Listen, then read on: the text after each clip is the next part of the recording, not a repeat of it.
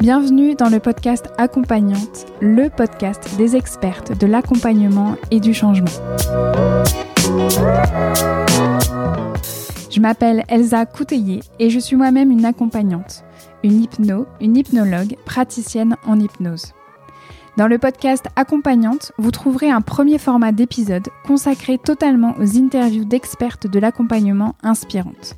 Je leur ai tendu un micro et je suis revenue avec elles sur leur pratique, leur parcours, leur vie, leur formation et sur tout ce qui les a amenées à être les accompagnantes qu'elles sont aujourd'hui.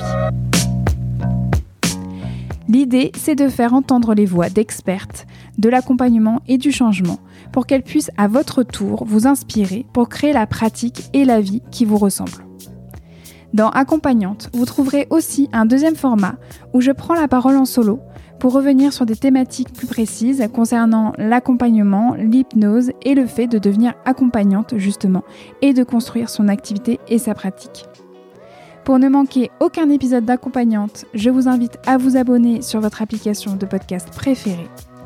Allez, c'est parti pour un nouvel épisode. Je vous souhaite une très belle écoute.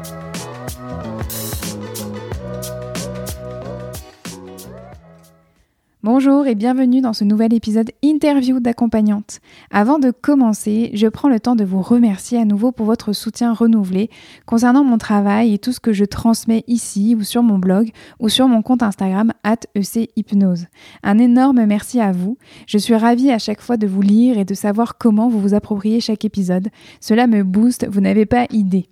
Merci aussi à toutes les personnes qui ont pris le temps de noter et surtout d'écrire un avis concernant le podcast sur l'application Apple Podcast, comme celui de Liu95 qui nous dit inspirante et authentique. Bravo pour ces larges partages aussi profonds qu'authentiques, du fond, de la pertinence de l'humour, de la transparence et beaucoup de générosité. Merci Elsa à d'écouter les suivants. Merci à vous, vraiment. Alors aujourd'hui, j'accueille sur accompagnante Anne Gervaise Vendange. Anne Gervaise est une accompagnante aux multiples et grandes expertises. Systémie, hypnose, ingénierie des émotions. Elle dit souvent d'elle qu'elle aurait pu être mécanicienne automobile ou stratège de guerre, mais animée plutôt par l'envie d'aider et la passion de l'être humain, elle est devenue une mécanicienne des fonctionnements humains. Elle n'est donc pas devenue une grande stratège de guerre, mais plutôt une grande stratège de paix. Car en effet, au sein de son cabinet, Anne Gervaise a accompagné des milliers de personnes au parcours de vie ardu ou traumatique. Formatrice reconnue, elle a aussi formé pendant plusieurs années des coachs, des thérapeutes et des accompagnantes au sens large aux stratégies de changement et de mise en mouvement des personnes et des groupes, mais aussi à l'influence, à la gestion de conflits et aux dynamiques émotionnelles. En parallèle, en 2017, Anne Gervais a commencé à former et à accompagner en entreprise des résolutions de conflits, des problématiques managériales complexes et de la communication de crise. En 2020, elle cofonde avec David Corona, négociateur de crise ex-GIGN, la société Incognita.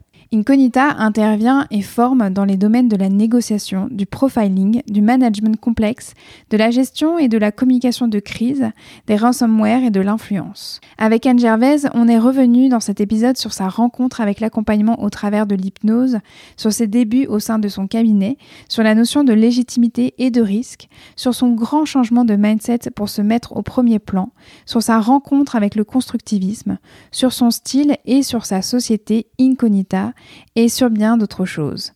Une partie de l'épisode est également consacrée à une sorte de bilan qu'elle peut faire de sa transition professionnelle d'accompagnante thérapeutique à accompagnante en entreprise, et aussi sur son regard sur l'évolution du secteur de l'accompagnement thérapeutique et de l'hypnose.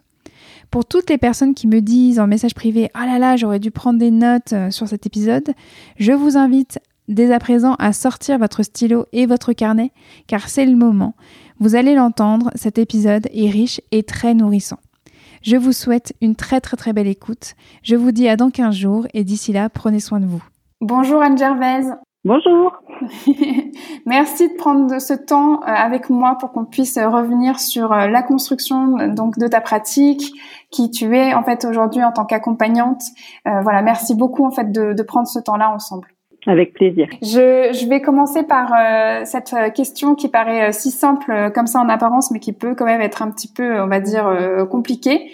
c'est qui es-tu? C'est ok pour toi? Oui, oui, c'est ok pour moi. Alors effectivement, cette question qui es-tu, elle est, elle est, elle est vraiment pas simple D'ailleurs, je m'amuse souvent à, à, écouter les gens qui, qui, répondent à cette question parce qu'en fonction de, de, de, ce qu'ils répondent, de est-ce que tu es euh, qui tu es dans ta vie privée, est-ce que tu es euh, qui te définit par par ton métier, par ce que tu fais, euh, c'est, en fonction de la réponse, c'est pas on ne dit pas du tout les mêmes choses de soi. Euh, alors du coup, c'est pas facile de répondre à cette question, mais mais euh, mais la première chose sûrement que je dirais, c'est que euh, euh ben, je suis je suis une femme déjà. je suis je suis maman. Je suis maman et belle maman. Je suis maman de quatre enfants et, et belle maman de deux. Je, je, je, dis souvent que j'en ai porté quatre et que j'en porte six tous les jours.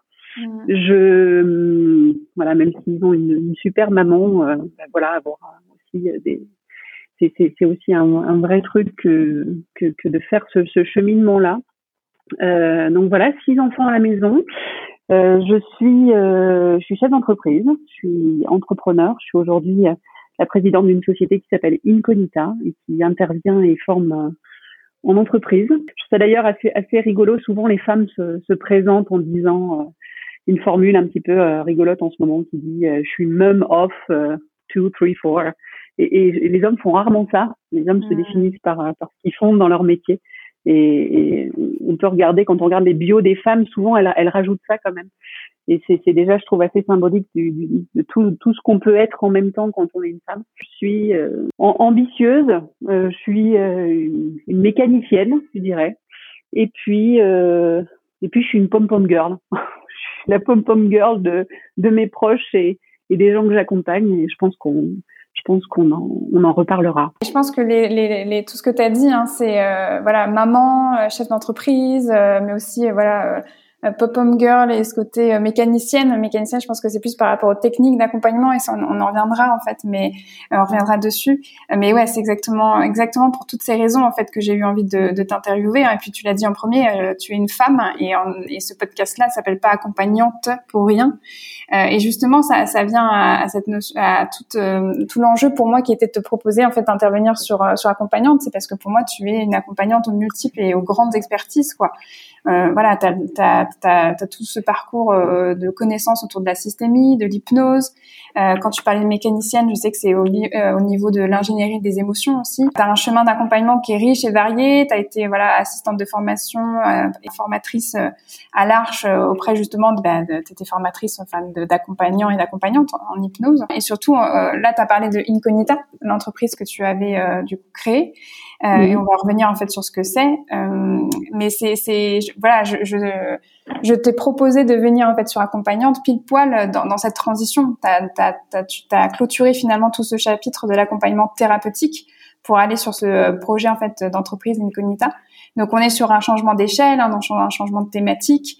Euh, toi, maintenant plus autour de la communication de crise, les enjeux du management, la négociation, le profiling. Voilà, donc tout ça en fait, ça, ça, ça promet d'être euh, du coup un épisode hyper riche et je pense hyper nourrissant pour les personnes qui nous écoutent. Donc vraiment encore merci euh, de prendre ce temps-là. Est-ce que est-ce que tu as envie de, de, de, parler un peu plus de Incognita euh, dès à présent pour que les personnes puissent comprendre vraiment euh, qu'est-ce que qu'est-ce que tu fais là maintenant dans ton quotidien? Alors Incognita, c'est donc une entreprise qui, forme et qui intervient dans, la, dans les domaines de la négociation opérationnelle, euh, du profiling, de la gestion et communication de crise et des problèmes euh, systémiques et et des problématiques systémiques et managériales, on va dire. Euh, donc la négociation, ça, ça veut dire euh, tout type de négociation, euh, euh des, des, des, problématiques euh, très diverses. Et, et, et donc l'idée, c'est que j'ai monté cette entreprise avec David Corona, qui est un ancien négociateur au GIGN euh, et que euh, ben voilà, on a eu envie en fait de coupler nos expertises. C'est vraiment un organisme hybride qui agit en formation et en intervention, c'est-à-dire qu'on forme dans les domaines sur lesquels on intervient, on intervient dans les domaines sur lesquels on forme. Mmh. L'idée c'était d'apporter cette double expertise, ce double regard euh, de quelque chose euh, qui vient vraiment de la, de la gestion et, et de la négociation de crise, et puis de quelque chose qui venait vraiment du monde de l'accompagnement, de la thérapie, en fait, c'était l'idée de se dire, euh, on peut expliquer ce qu'un négociateur fait avec les mécaniques relationnelles et émotionnelles bah, que nous on connaît en thérapie, et, euh, et puis inversement, il y a sûrement des choses qu'on peut essayer sur le terrain parce que euh, au niveau conceptuel, il y a des choses qu'on sait du monde de l'accompagnement, et l'idée c'était que ces, deux dimensions se nourrissent l'une l'autre pour pouvoir bah, proposer une montée en compétences plus fine hein, et plus plus particulière que ce qu'on peut voir à d'autres endroits sur ce type de, de formation et d'intervention.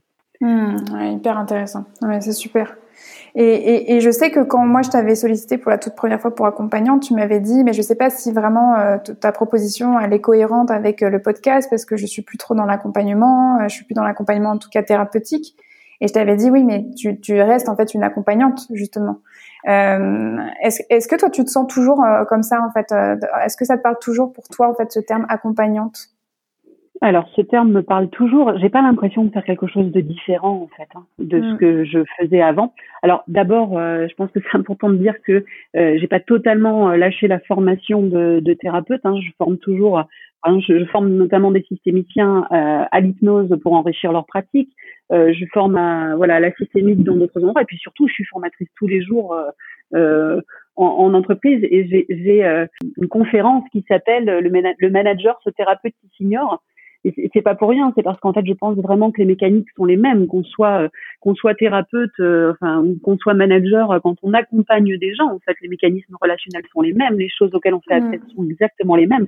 Et, c'est d'ailleurs de ça qu'avec qu'avec David est, notre idée, c'est le fait de se dire, mais en fait, quand lui allait gérer des forcenés et qu'il revenait et que je lui disais est-ce que tu as pensé à faire ça ou à faire ça? En fait on se supervisait l'un l'autre dans nos pratiques.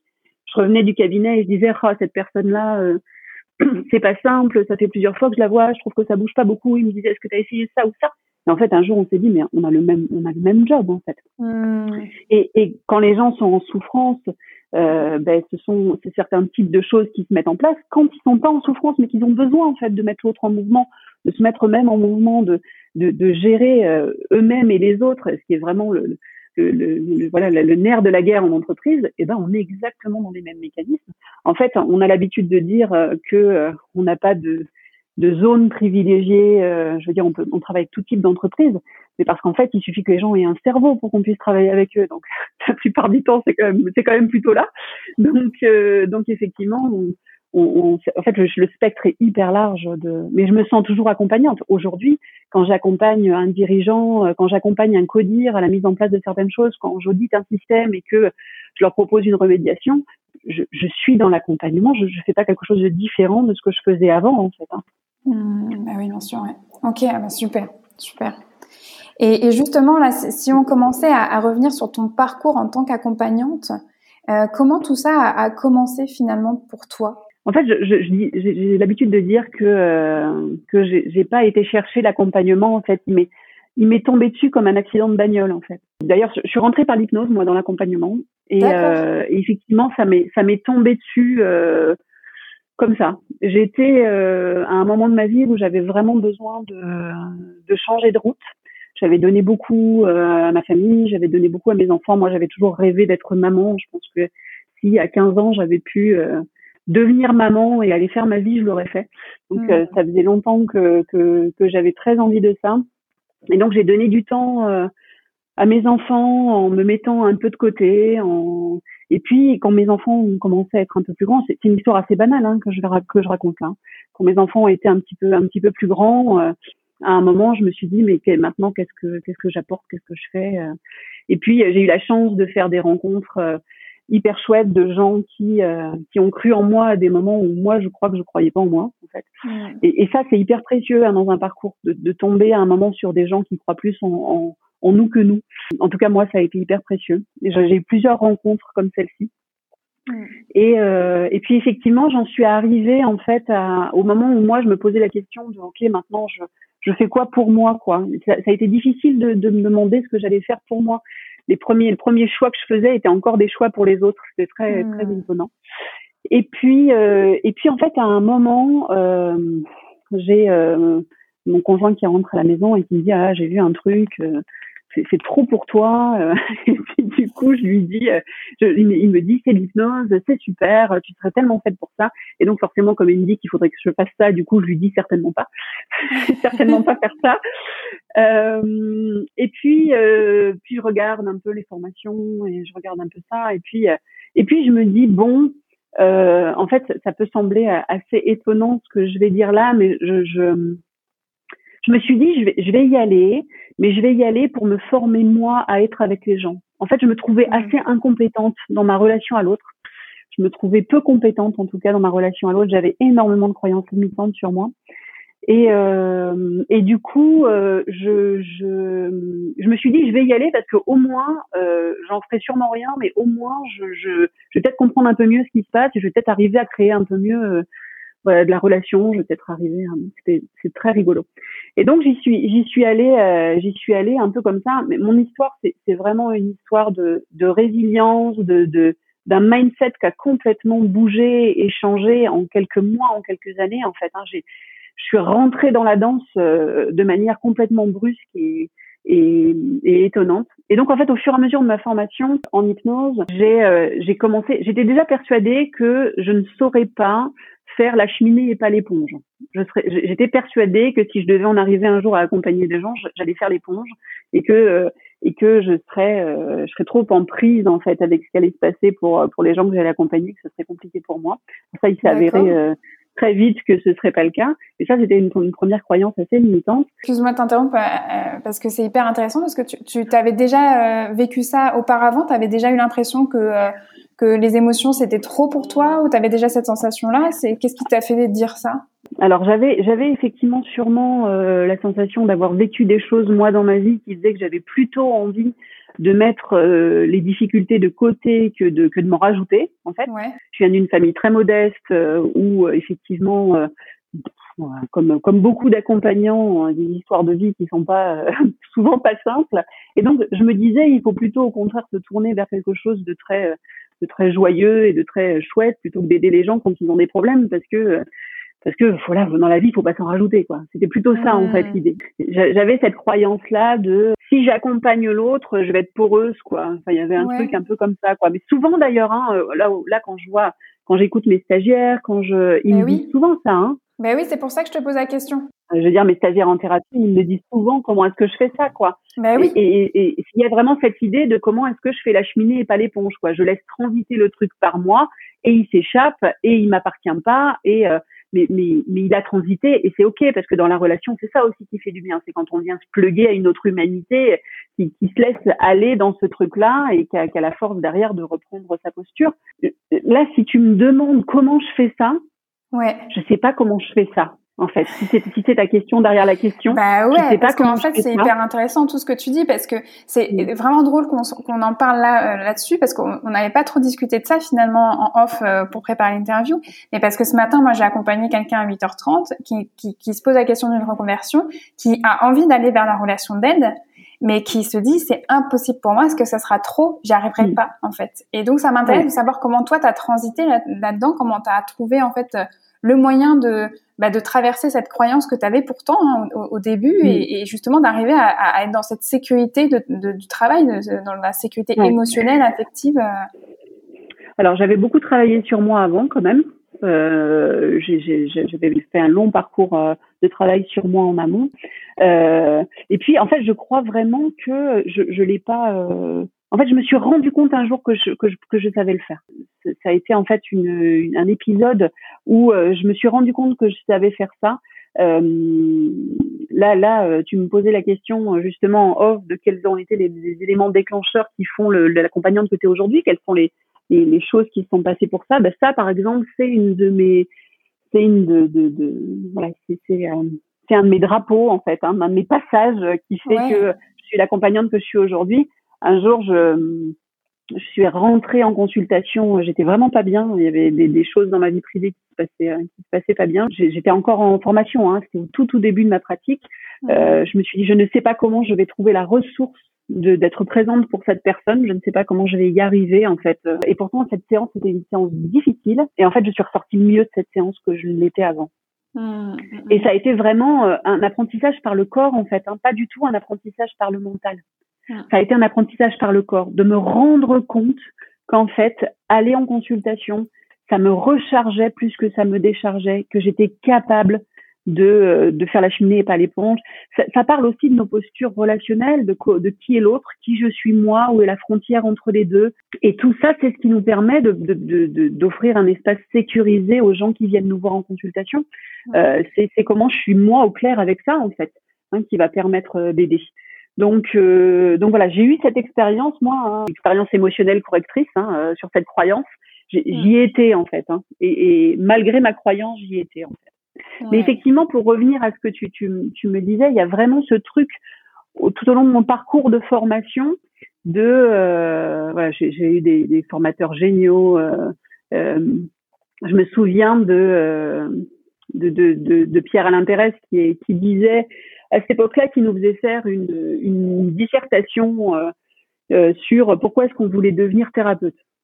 Ah. Et en fait, je suis, il nous avait donné ça et euh, je suis venue le voir en, en, quelques jours en lui disant, je, bloquais sur cette, ce truc et en, je suis venue lui dire, mais en fait, moi, je je suis pas sûre d'être thérapeute. En fait, je suis pas sûre de vouloir même le devenir. En fait, je suis pas sûre de de, de ça. Je, moi, je viens, moi, je viens pour apprendre à communiquer, donc parler, mais euh, et en fait, euh, et il a ri, et il a ri, mais il a ri, il a ri longtemps. Hein. ça a pris 30 vraies secondes. Et, et je le regardais mais ahuri en me demandant euh, ce, qui, ce qui se passait quoi. Je lui dis mais pourquoi tu ris quoi? Et, il me dit mais parce qu'en fait tu l'es déjà. Mmh. Et ça, ça a été un, voilà, ça, ça a été, ça fait partie des éléments, des éléments fondateurs aussi. Hein, qui est-ce qu'on rencontre dans son parcours, euh, qui est-ce qu'on, qui est-ce qu'on croise, qui, qui, qui croit en nous? En fait, je savais pas, euh, je, je, je, savais pas en fait. Mmh. Voilà, je, je savais pas que je venais pas là par hasard et, euh, et je croyais vraiment que j'étais là par hasard. Hmm. Et donc ensuite, s'en est suivi euh, tout, tout, tout un parcours, euh, tout un parcours de, de formation où je me suis dit oui, bon, peut-être. À la fin de ça, parce que du coup, j'avais, j'avais quand même d'autres plans. Moi, au départ, hein, j'avais passé le concours d'un site, je voulais devenir un site. D'accord. voilà, pour, pour, pour, pour être encore, pour être pour pouvoir euh, tout, gérer ma vie de femme, avoir les vacances scolaires, mes gosses, tout ça. Et puis et puis parce que l'enseignement était quelque chose qui, qui, la transmission était quelque chose qui me qui me plaisait. Donc euh, c'est pas non plus hyper déconnant hein, par rapport à ce que j'ai fini par faire.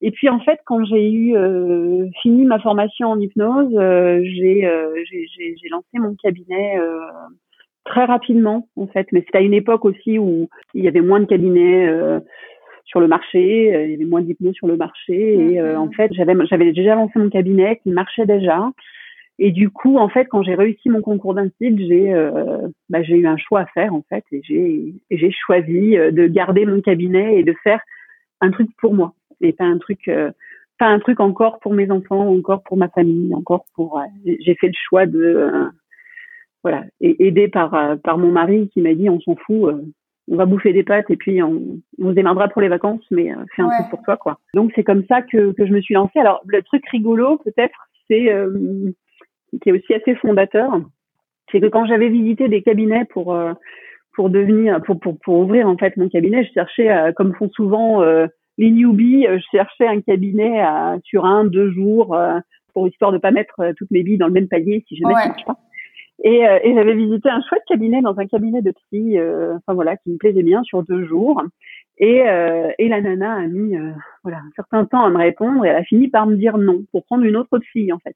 Et, et donc en fait je me suis dit bon très bien. en fait j'avais le choix entre celui-ci sur deux jours ou un à temps plein. Elle m'a dit non très gênée. J'étais vraiment dégoûtée et en fait je crois qu'elle m'a fait le plus beau cadeau de ma vie en hmm. me en m'obligeant quelque part à prendre un vrai risque en fait. Je crois que quand on mise on mise gros, on gagne gros et quand on mise petit, on gagne petit.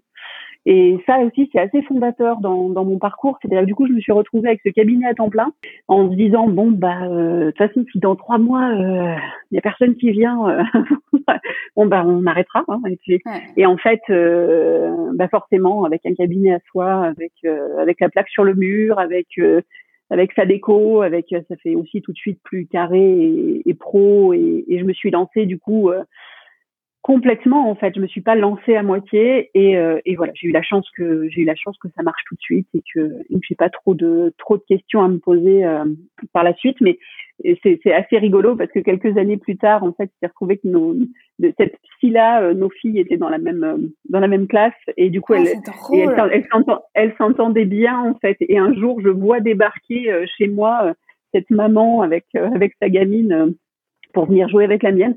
Et là, elle, elle me reconnaît, je la reconnais pas, et elle me dit ah mais vous étiez venu visiter un cabinet, machin, mon cabinet. Euh. Et, et, et, elle me dit ça va, vous avez fini par trouver. et je me dis bah, heureusement euh, que j'ai fini par trouver quand même. puis, puis ça va, tout va bien. Hein, je...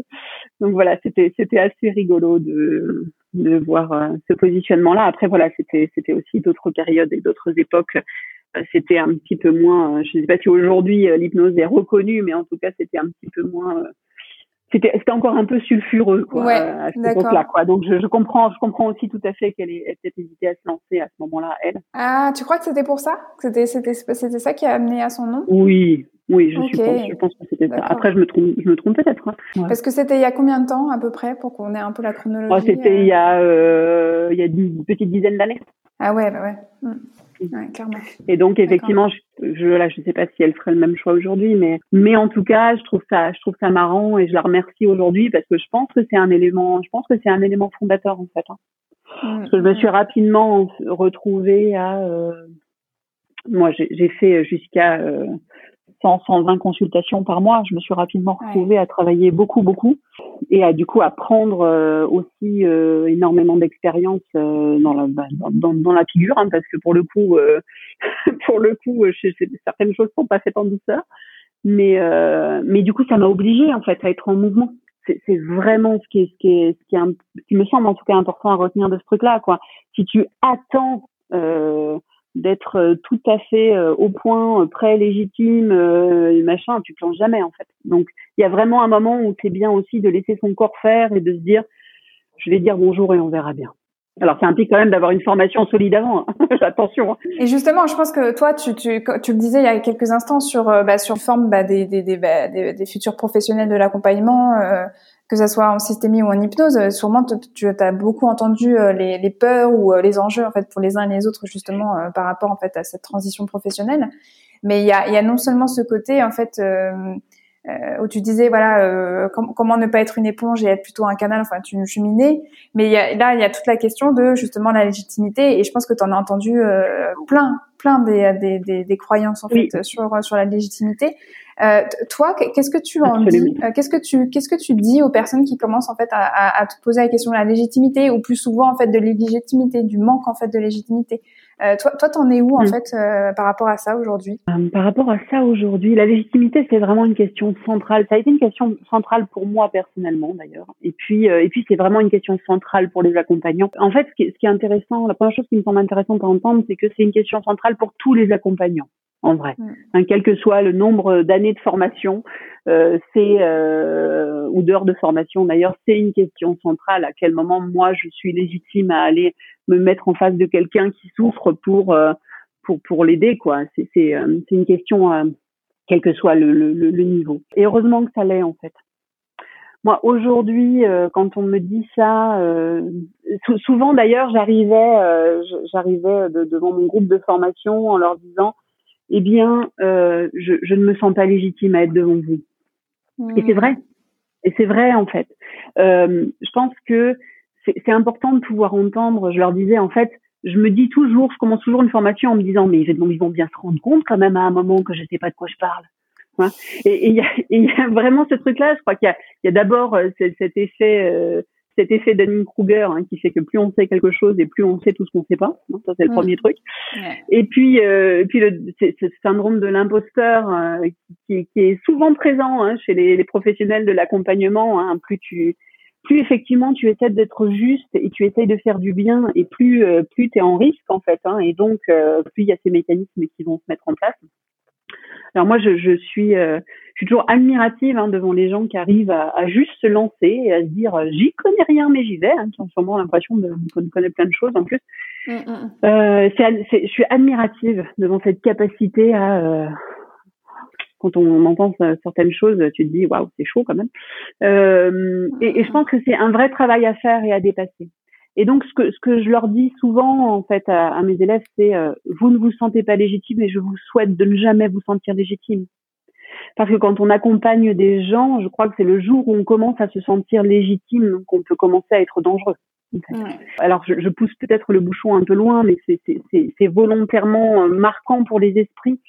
En fait, je crois que l'idée c'est pas d'attendre d'être légitime pour bouger, c'est d'arriver à avancer dans son manque de légitimité, d'avancer à d'arriver à naviguer avec en fait. Mmh, mmh, mmh. Et les meilleurs accompagnants que je connais, euh, des hommes, des femmes, euh, euh je, je n'en ai, j'en ai pas vu un qui m'a dit, euh, ouais, moi c'est complètement ok, euh, je sais que ce que je dis, c'est bien, c'est vrai, que je fais du bien à chaque fois que je le dis, que je et, et, heureusement en fait, quand on s'assoit à côté de ces gros, ces grands accompagnants et que qu'on leur parle vrai et qu'on est dans des discussions intimes, ils, nous disent tout ça en fait. Et, et c'est important, je crois, de le garder ce truc-là. Juste, il faut pas que ce soit un frein à l'action. Voilà. Et c'est trouver ce juste milieu entre ce manque de légitimité qui fait que je continue à travailler, que je suis alerte sur euh, euh, tout ce que je ne sais pas et qui pourrait faire que je pourrais euh, euh, faire du mal ou que je pourrais, euh, j'en sais rien. Ce qui m'empêche, ce qui, qui, serait tellement présent que ça m'empêcherait d'avancer. Moi, je trouve ça plus intéressant de travailler sur le risque qu'on a. C'est-à-dire que ce, ce, manque de légitimité, en fait, souvent, euh, quand on tire le fil, il amène à un risque, en fait. J'ai un risque. Est-ce que mon risque, c'est euh, de faire du mal à l'autre? Est-ce que mon risque c'est euh, de me ridiculiser, euh, d'être humilié Est-ce que mon risque c'est, je, je, ne sais pas, j'imagine tout, que le, le, le, risque est infini hein, euh, en fonction des gens.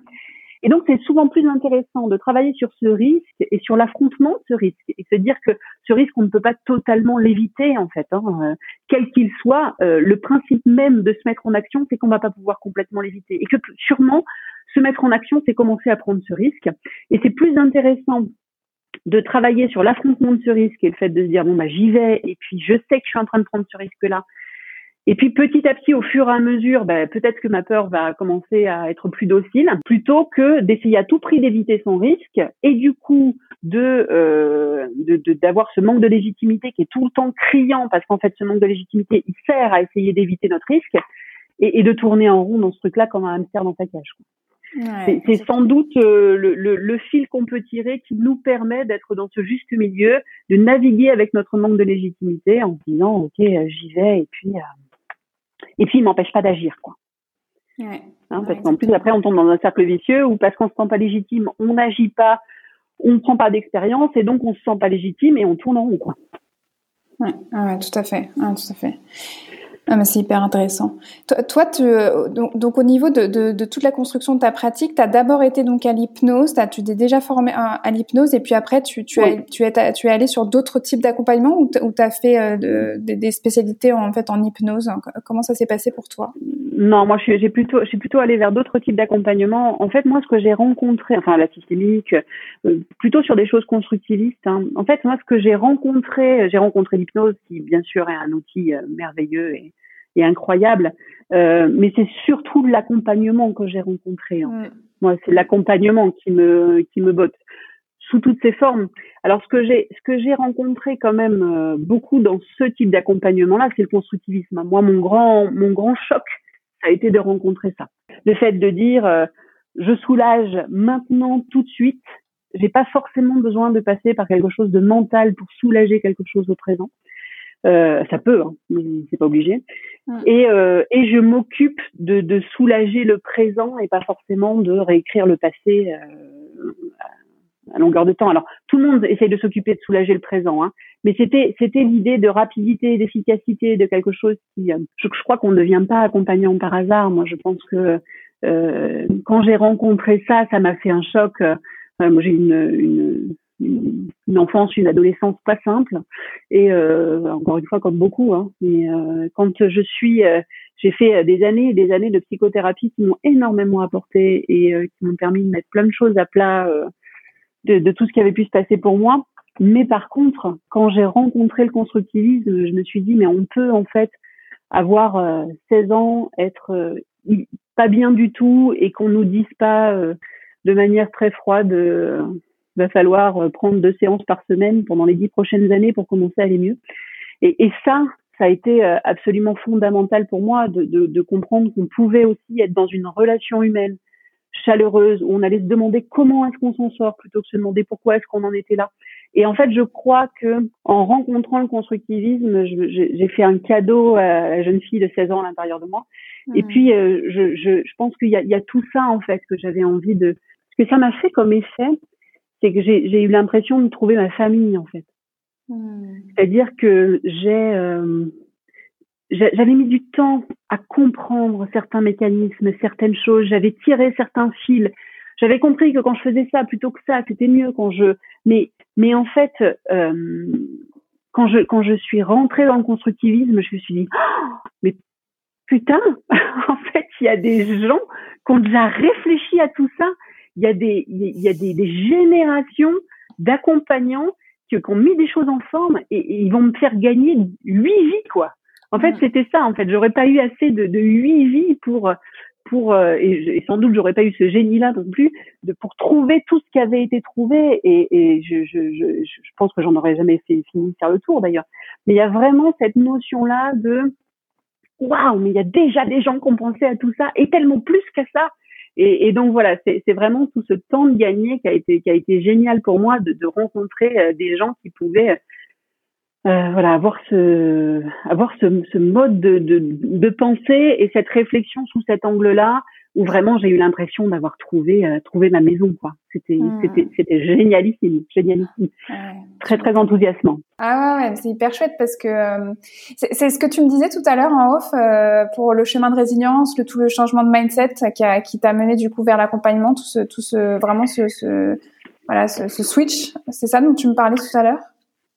Ouais, en fait ce switch c'est plutôt l'histoire de se dire mais euh, je suis, euh, moi je me suis, j'ai, euh, je pense qu'en fait j'avais introjecté énormément de choses de la société, euh, de, de, la place, de la place de la femme, de, et que, par exemple, j'ai très longtemps dit que j'étais une bonne deuxième, par exemple.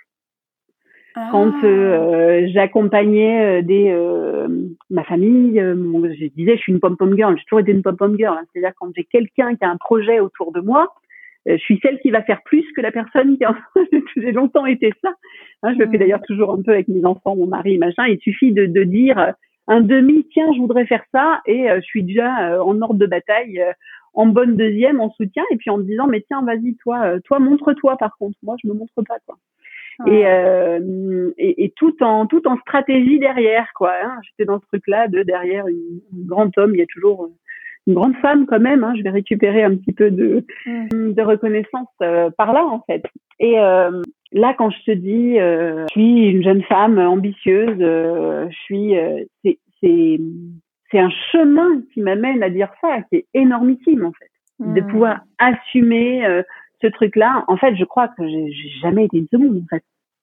Juste, il a fallu effectivement que je même si j'adore travailler en équipe, j'adore, euh, mais mais du coup, ça crée aussi des des choses un petit peu dissonantes, quoi, parce que du coup, c'est se dire que euh, euh bah, du coup, c'est le projet de l'autre parce que tu l'auras aidé qui va te nourrir, euh, machin. Il a fallu que je, je, prenne du temps et que je change complètement de mindset pour arriver à dire, mais moi, en fait, je suis ok pour être en première position, je suis ok pour prendre le risque aussi d'être d'être en vue. Je suis ok pour tout ça, ça a dû, ça a dû cheminer et ça a été vraiment un, un retournement, euh, un retournement de situation euh, complet, quoi, d'arriver à, à se dire je vais, je vais faire ça, je vais faire mon truc pour moi, je vais pas exister euh, par les autres.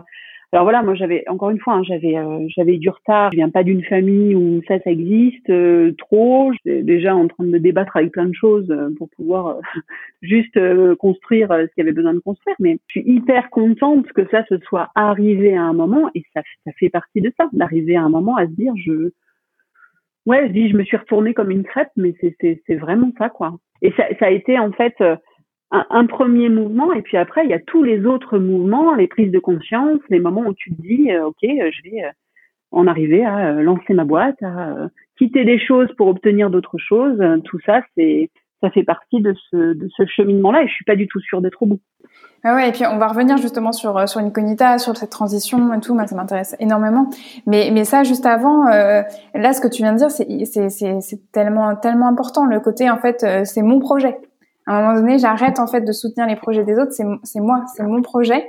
Et on l'entend en fait énormément. Et tu l'entends même par rapport à la question de la légitimité, parce que euh, des personnes elles commencent à raconter oui mais je suis légitime et accompagnée ou euh, syndrome de l'imposteur tout ça. Mais je sens hein, moi quand je vois les personnes qui arrivent, qui sont encore en fait en train d'être formés à l'arche et qui viennent en fait moi faire des séances avec moi, il y a beaucoup de demandes d'accompagnement sur sur finalement j'accepte que que d'être légitime déjà de porter mon propre projet.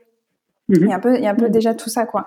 Et euh, et t'as as commencé en fait aussi à parler de la visibilité. C'est non seulement de porter son propre projet, mais c'est aussi euh, euh accepter d'être visible.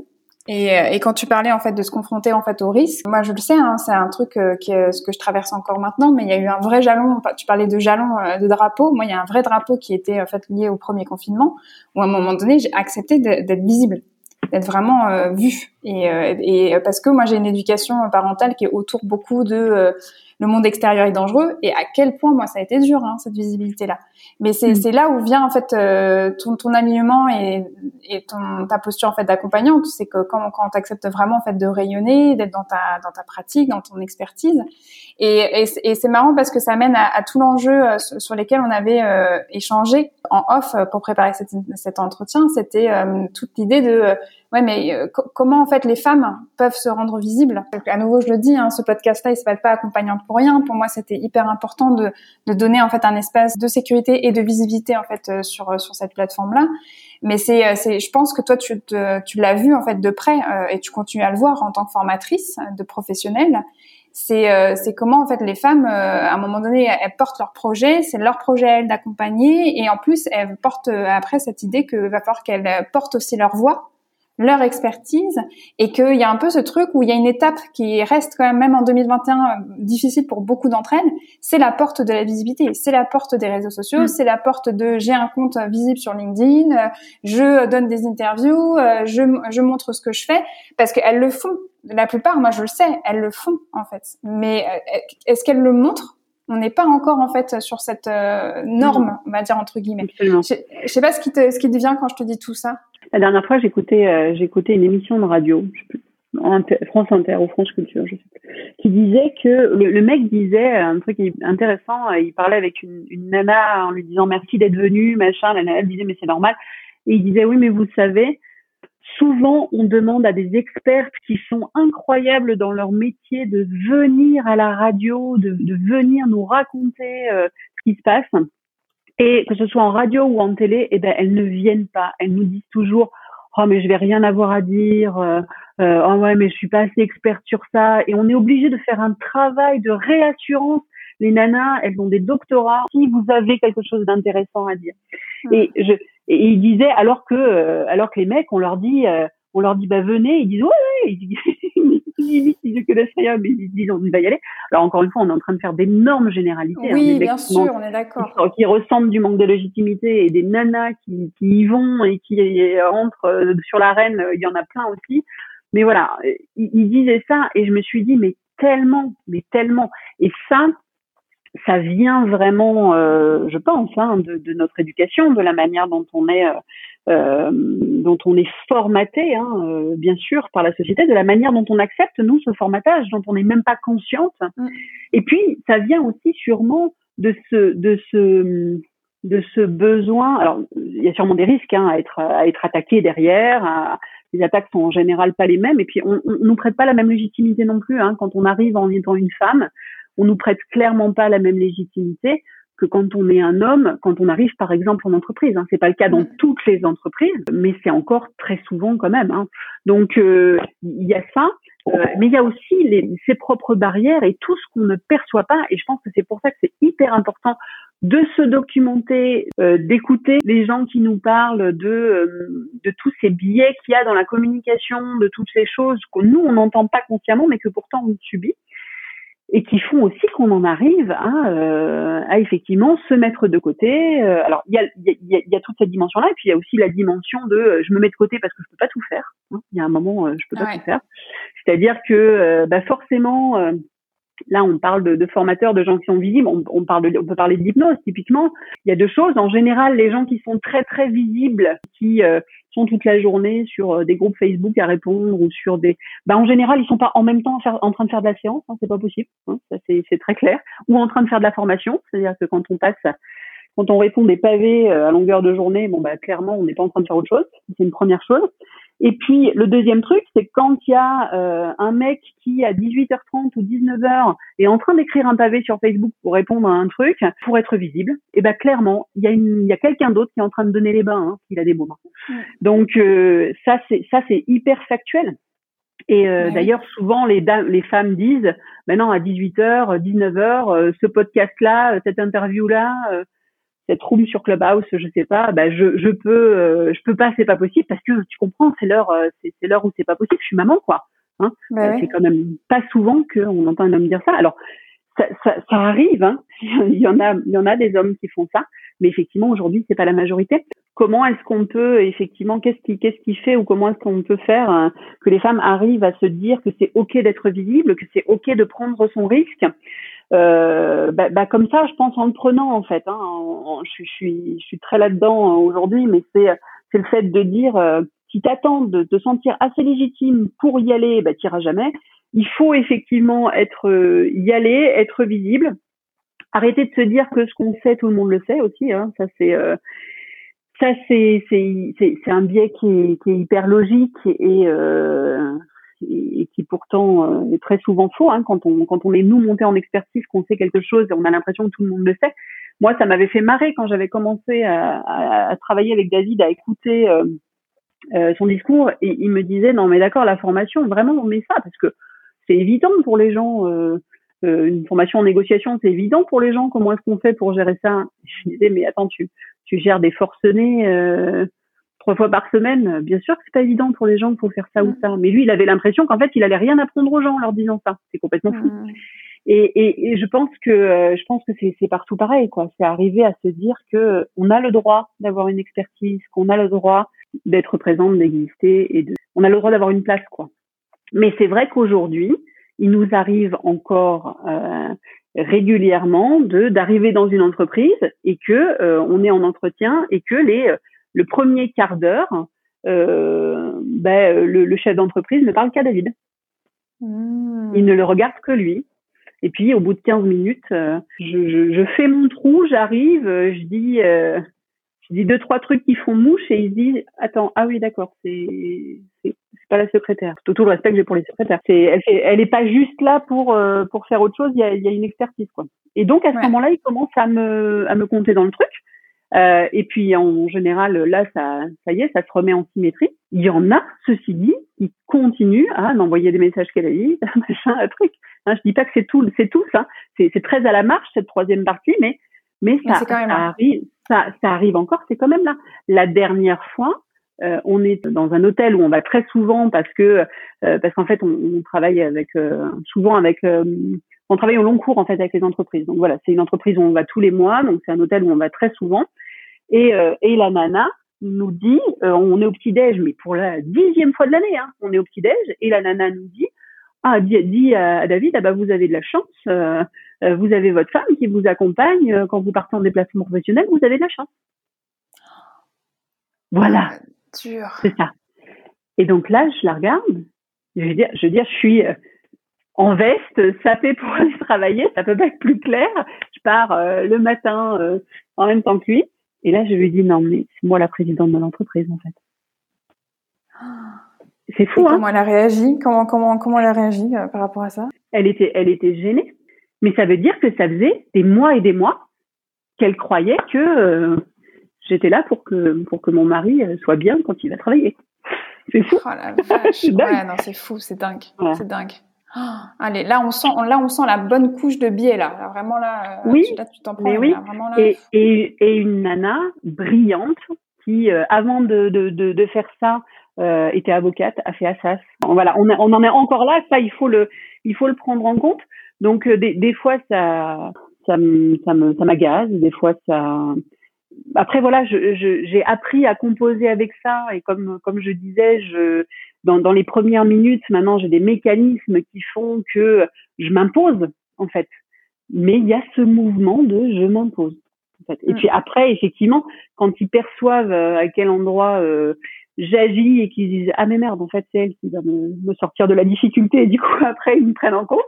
Mais euh, mais voilà, il y a toujours ce, ce moment où il faut que faut que je, je, me montre et que je fasse ma place. Je suis pas sûre qu'un homme aurait besoin de faire ça.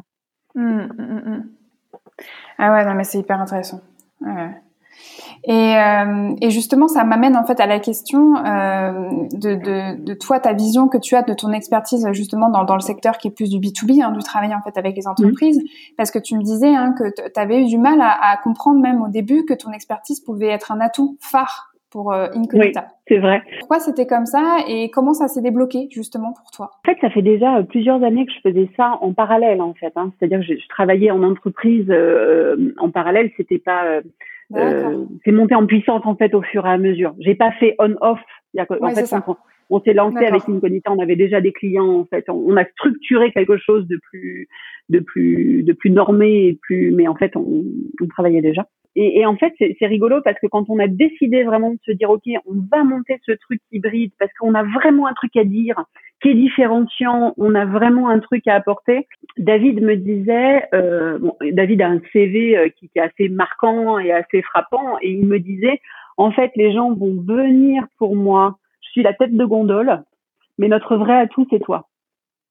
Et, je me, et quand il me disait ça, je me disais, bon alors oui, bon si tu veux, c'est en fait, je, je, je l'entendais, mais je, je comprenais pas ce qu'il voulait me dire. Je crois que le premier passage qui m'a permis de passer un premier cap, ça a été quand on a quand on a lancé la boîte. En fait, on a pris une boîte de com qui euh, nous a fait euh, nous a fait en fait poser des questions à nos clients en fait et on leur a demandé ben, comme on fait souvent hein, pourquoi est-ce qu'ils nous ont choisis pourquoi ils nous recommanderaient pourquoi est-ce qu'ils nous choisiraient encore etc et en fait, je pensais que euh, c'est dingue, hein, toujours dans ce manque de, de légitimité à soi-même, je pensais que que les gens allaient parler de David et que machin. Et en fait, j'ai été super surprise, parce que David non, je crois, mais j'ai été super surprise que les, les clients, nos clients, euh, parlent de moi en fait, et qui mmh. disent euh, en fait euh, le binôme est dingue, le binôme est incroyable, les deux expertises combinées euh, c'est fou, euh, qui nous disent euh, vous n'êtes pas toujours d'accord et ça c'est hyper cool. Les gens nous disent vous n'êtes pas toujours d'accord euh, et, et c'est ce qu'on voulait apporter en fait cette richesse là qu'on voulait apporter et en fait euh, euh, ils nous ont dit aussi euh, ce que David des fois n'arrive pas à faire passer, Anne le fait passer inversement. Et ça ça ça a été très chouette pour moi en fait de me rendre compte que bah, que j'avais une vraie place pour eux et que euh, qu'elle était très symétrique en fait euh, par rapport euh, à David et à son CV. Souvent, on nous renvoie justement cette complémentarité parce que je suis assez précise et assez spécifique quand David est très inspirant et assez global. Et du coup, ça, donne quelque chose qui fonctionne, qui fonctionne bien. Été super surprise d'avoir autant de place dans le cœur de mes clients en fait. Et, et donc voilà, c'est là que ça a commencé pour moi à, à bouger.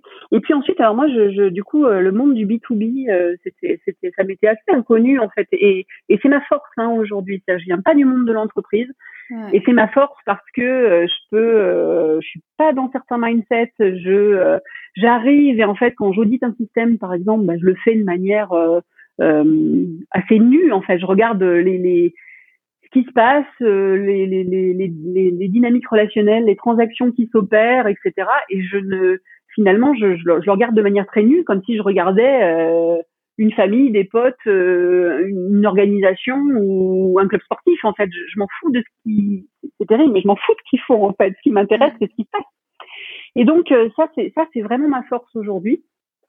Et puis la dimension émotionnelle aussi, parce que euh, voilà, je, je j'enfonce une porte ouverte, mais bien sûr, pendant des années, on a dit qu'il fallait être un robot au boulot, être très pro, et qu'être très pro, c'était c'était maîtriser ses émotions. Hein. Donc en tant que thérapeute, nous, ça nous fait bondir hein, ce genre de ce genre de choses. Mais pourtant, c'était ce mindset-là. Alors là, ça a changé quand même depuis un petit moment maintenant, hein, où on commence à, à, effectivement laisser de la place à tout ça, laisser de la place euh, aux émotions, et puis se rendre compte qu'on on ne vient pas quelqu'un d'autre euh, parce qu'on a passé, euh, on a claqué la, porte, la portière de sa voiture et qu'on rentre dans son entreprise on est euh, la même personne avec les mêmes choses qui nous mettent en mouvement, les mêmes dynamiques, et que bah, tant qu'on ne travaille pas sur certaines choses, on a du mal à faire bouger d'autres choses. Hein. Mm, mm. Donc aujourd'hui, il y a toute cette dimension-là. Ça m'arrive régulièrement euh, de voir euh, des, des, gens qui ont les larmes aux yeux quand on quand on discute sur des choses très très concrètes. Hein. Je me souviens de de ce chef d'entreprise qui me disait euh, il faut que j'arrive à je leur disais mais là du coup tu, tu, tu leur laisses pas le choix en fait à tes employés tu leur dis il faut faire ça en fait. Et il me disait, oui, mais je sais, je sais qu'il faut que je leur donne le choix. Euh, d'ailleurs, euh, euh, regarde, je leur dis, mais vous avez le choix. Hein. Bon, et en fait, en termes d'intention, il leur laissait pas du tout le choix. Hmm. Et, et je, je, lui disais, mais moi, je comprends en fait. Hein, je comprends que tu leur donnes, donnes pas vraiment le choix. Ce serait terrible en fait hein, qu'ils aient le choix. Et là, il me regarde, il me dit, oui, non, mais je comprends ce que tu veux me dire. il faut vraiment que je le fasse et tout. Je lui dis, non, non, mais tu, tu comprends pas en fait. Vraiment, je pense qu'il y a une bonne raison pour laquelle tu leur donnes pas le choix tu as un risque en fait à leur donner le choix en fait. Il y a un vrai truc qui se passe. C'est pas pour rien en fait. Et là, il y a les larmes qui montent. Mmh. Et je, je, j'ai dit, mais en fait, le truc, il est là. C'est ça en fait qu'on a besoin de regarder, de travailler, parce que tant que tu bouges pas ce truc-là, et ce risque, il est légitime, ce truc-là. Je sais pas de quoi on est en train de parler, mais ce truc-là qui a les larmes qui montent, il est, il est hyper légitime. Et si t'écoutes pas ça, mais bien sûr qu'ils auront jamais vraiment le choix. Et toi et moi, on sait que le choix, tu as besoin de leur laisser. Donc, mais vraiment sincèrement. Donc, comment est-ce qu'on fait ça, quoi? Et du coup, il a fallu qu'on travaille sur son risque pour pouvoir arriver en termes de management. Hein, on est en train de parler de, de, on est en train de parler de quelque chose de très très concret. Hein, comment je fais bouger mon équipe hein? Pour qu'il arrive à faire ce qu'il avait besoin de faire, il a fallu qu'on travaille sur cette émotion-là. Sinon, en fait, la, problématique était verrouillée. Donc, les choses euh, sont interconnectées à l'intérieur de nous. Euh, on, on, est la même personne que celle qu'on est euh, quand on est chez nous, et donc il y a toute cette dimension de travail euh, bah, sur laquelle effectivement euh, c'est pertinent. Aujourd'hui, par exemple, on travaille sur euh, sur la gestion de ransomware. Donc, le ransomware, ce sont les attaques de cybersécurité. Hein, il y en a de plus en plus aujourd'hui. Et, et, du coup, en fait, on travaille sur la gestion de crise de ransomware et la négociation avec les hackers. Mais quand on arrive dans une entreprise qui vient de se faire hacker où euh, il y a, euh, on a demandé une rançon et où les gens sont complètement perdus, euh, bah, la première chose qu'on va avoir besoin de faire, c'est prendre en compte l'émotion du dirigeant, des dirigeants, du codir, de, et, et, et, arriver à commencer par laisser ventiler cette émotion pour pouvoir réavoir accès à quelque chose de plus analytique et on va pouvoir mettre des choses en place. Mais mm ça n'aurait aucun sens de commencer à travailler sur la négociation si on ne travaille pas sur l'aspect émotionnel quand il y a besoin. Et la plupart du temps, il y a besoin. Je disais la dernière fois dans un autre entretien, je disais en fait, je crois que dans les trois premières minutes, la première chose que je dis euh, la plupart du temps dans mes trois premières minutes, dans mes dix premières phrases, il y a votre émotion est normale. Arrêtez d'essayer de vous dire que, euh, que ça va, que ça va, que ça va. Euh, non, ça va pas. Et c'est normal que ça aille pas, en fait, hein, parce que là, c'est la merde. Donc on va se le dire, c'est la merde. Hein. On ne sait pas par où on va sortir de là, mais, c'est la merde. Et on ne sait pas ce qui va se passer dans les heures ou les jours qui viennent. Ça, on se le dit, puis après on écoute l'émotion, et puis on peut commencer à travailler. Donc en arrivant effectivement sur LinkedIn, parce que moi je suis arrivée sur LinkedIn il y a deux mois, hein, donc euh, parce que je n'ai jamais eu besoin de ces de ces, ces voix-là en fait. Hein. Et euh, je, me, je me régale, je trouve ça génial comme comme comme truc. On peut voir des gens avec des expertises de dingue. Euh, je trouve ça super. Et donc euh, en arrivant sur LinkedIn, en fait, je, je me suis rendu compte et c'est là que ça a été percutant. Ça va être terrible ce que je vais dire, mais des choses qui nous semblent tellement évidentes à nous en tant qu'accompagnants parce qu'on y est formé, des choses que un thérapeute, euh, même qui aurait euh, une semaine de formation, ne dirait pas, eh bien, il y a des gens qui vendent des, des expertises sur ces thèmes-là et qui disent des choses où on se dit, waouh, mais c'est chaud quand même. Et, encore une fois, je pense que c'est, à ce moment-là que j'ai commencé à me dire, ah oui, d'accord, je, je comprends en fait. Effectivement, en négociation, euh, des gens qui ont le CV de David, ils sont très peu. Euh, à, avoir ce CV-là, mais, mais, mais la négociation, c'est de la négociation. Je pense que ce qu'il voulait me dire, c'est ce qui apporte une plus-value euh, en, plus de moi et de la manière dont, dont je réfléchis la négociation, qui est peut-être déjà un peu particulière. Parce que David avait fait pas mal de R&D justement dans le, dans le domaine de l'accompagnement et tout. Euh, mais, euh, mais effectivement, euh, ce qui, ce qui apporte une plus-value, c'est c'est ce que tu vois toi en fait qui, qui pour le coup euh, n'est pas du tout ce qui se fait en général en fait. Et donc je pense que c'est ça qu'il voulait dire, c'est ce que j'ai compris mais, mais mais relativement tard, quoi. Enfin plus tard que jamais. Et du coup je comprends ce qu'il voulait me dire maintenant. Ouais, super. Super. Et, justement, si, si, on venait à toi, en fait, euh, aujourd'hui, l'accompagnante que tu es aujourd'hui, comment tu décrirais euh, aujourd'hui ton style d'accompagnement à toi? Est-ce que tu as l'impression d'avoir un style particulier? Est-ce que tu as trouvé un peu euh, ta vision de l'accompagnement, ta posture d'accompagnante? T'en es où, toi? Je, je, je, peux décrire ce que je fais aujourd'hui, je ne sais pas ce que je ferai demain. Mm. Déjà, parce que hein, on le sait, hein, un accompagnement c'est mouvant, c'est vraiment ça bouge en fonction de ce que tu apprends, en fonction de, de, qui tu es à ce moment-là aussi. Je, je, dis souvent que, je, je, disais tout à l'heure, je suis une mécanicienne. Je dis souvent que si j'avais pas fait ce métier-là, j'aurais été mécanicienne auto ou stratège de guerre.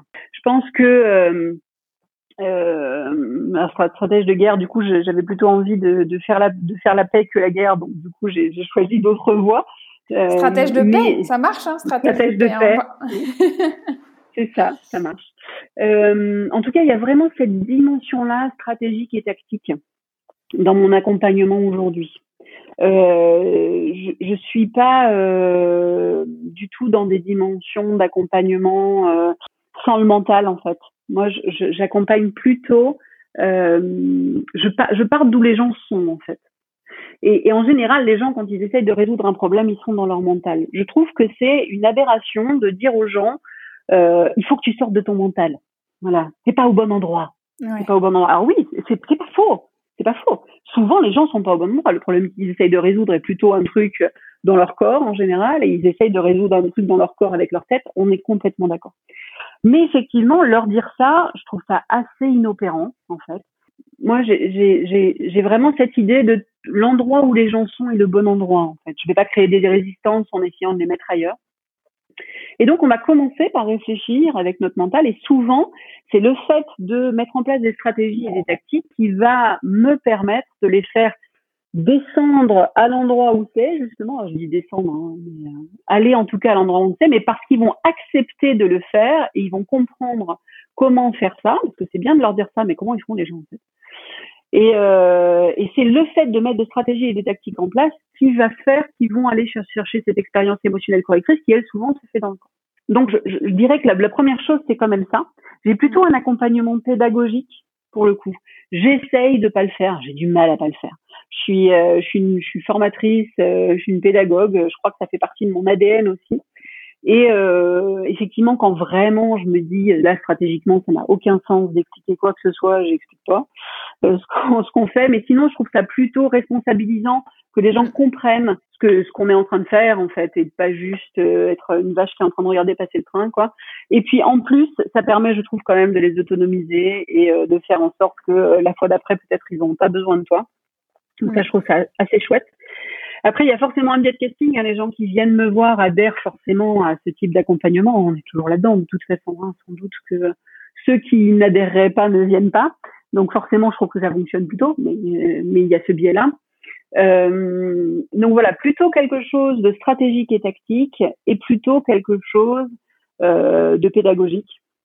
Et c'est comme ça qu'on arrive effectivement à aller gérer euh, euh, des émotions, à aller parce qu'on accepte de les écouter, parce qu'on en a compris l'intérêt, parce que euh, parce que c'est en le faisant aussi que du coup ça valide le fait que c'était bien le bon choix et qu'on et que le corps après on comprend l'intérêt.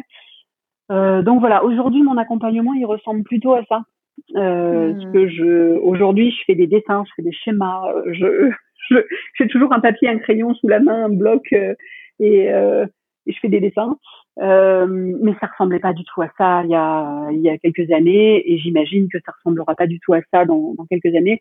Je, je suis euh, euh, complètement enthousiaste euh, face aux dynamiques relationnelles, à ce qui se joue dans leur relation, à comment est-ce que toi tu acceptes de, de, de, te mettre, de toi, de mettre ton humanité et, et ce que tu es dans la relation pour que l'autre puisse euh, aller mieux en thérapie ou régler un problème dans le B2B ou mais que c'est c'est cette interface que tu proposes à l'autre en fait et comment est-ce que toi tu es en maîtrise de, de, cette interface autant que faire se peut euh, qui va faire que ça que ça va aller mieux. Donc effectivement euh, les champs relationnels la systémique tout ça pour moi ça se rejoint. Comment est-ce qu'on peut redonner en fait de, la, de la place à ce que les gens savent bien faire en fait? Parce que souvent ils savent bien faire le truc juste ils ont mis des trucs entre les deux qui fait qu'ils savent plus faire. Qui fait qu'ils n'y arrivent pas là. Ouais, d'accord. Ok, super, c'est hyper intéressant encore. Hein. Et, et justement, tu, tu évoquais, hein, bah, le, bah, y a un, voilà, il y a un principe de réalité, c'est que t'as, t'as, voilà, t'étais formatrice, euh, tu l'as, tu l'as été en fait dans une plus grande proportion en plus avant, tu continues à l'être, donc forcément la pédagogie, la transmission, comme tu disais, ça colore énormément ta pratique.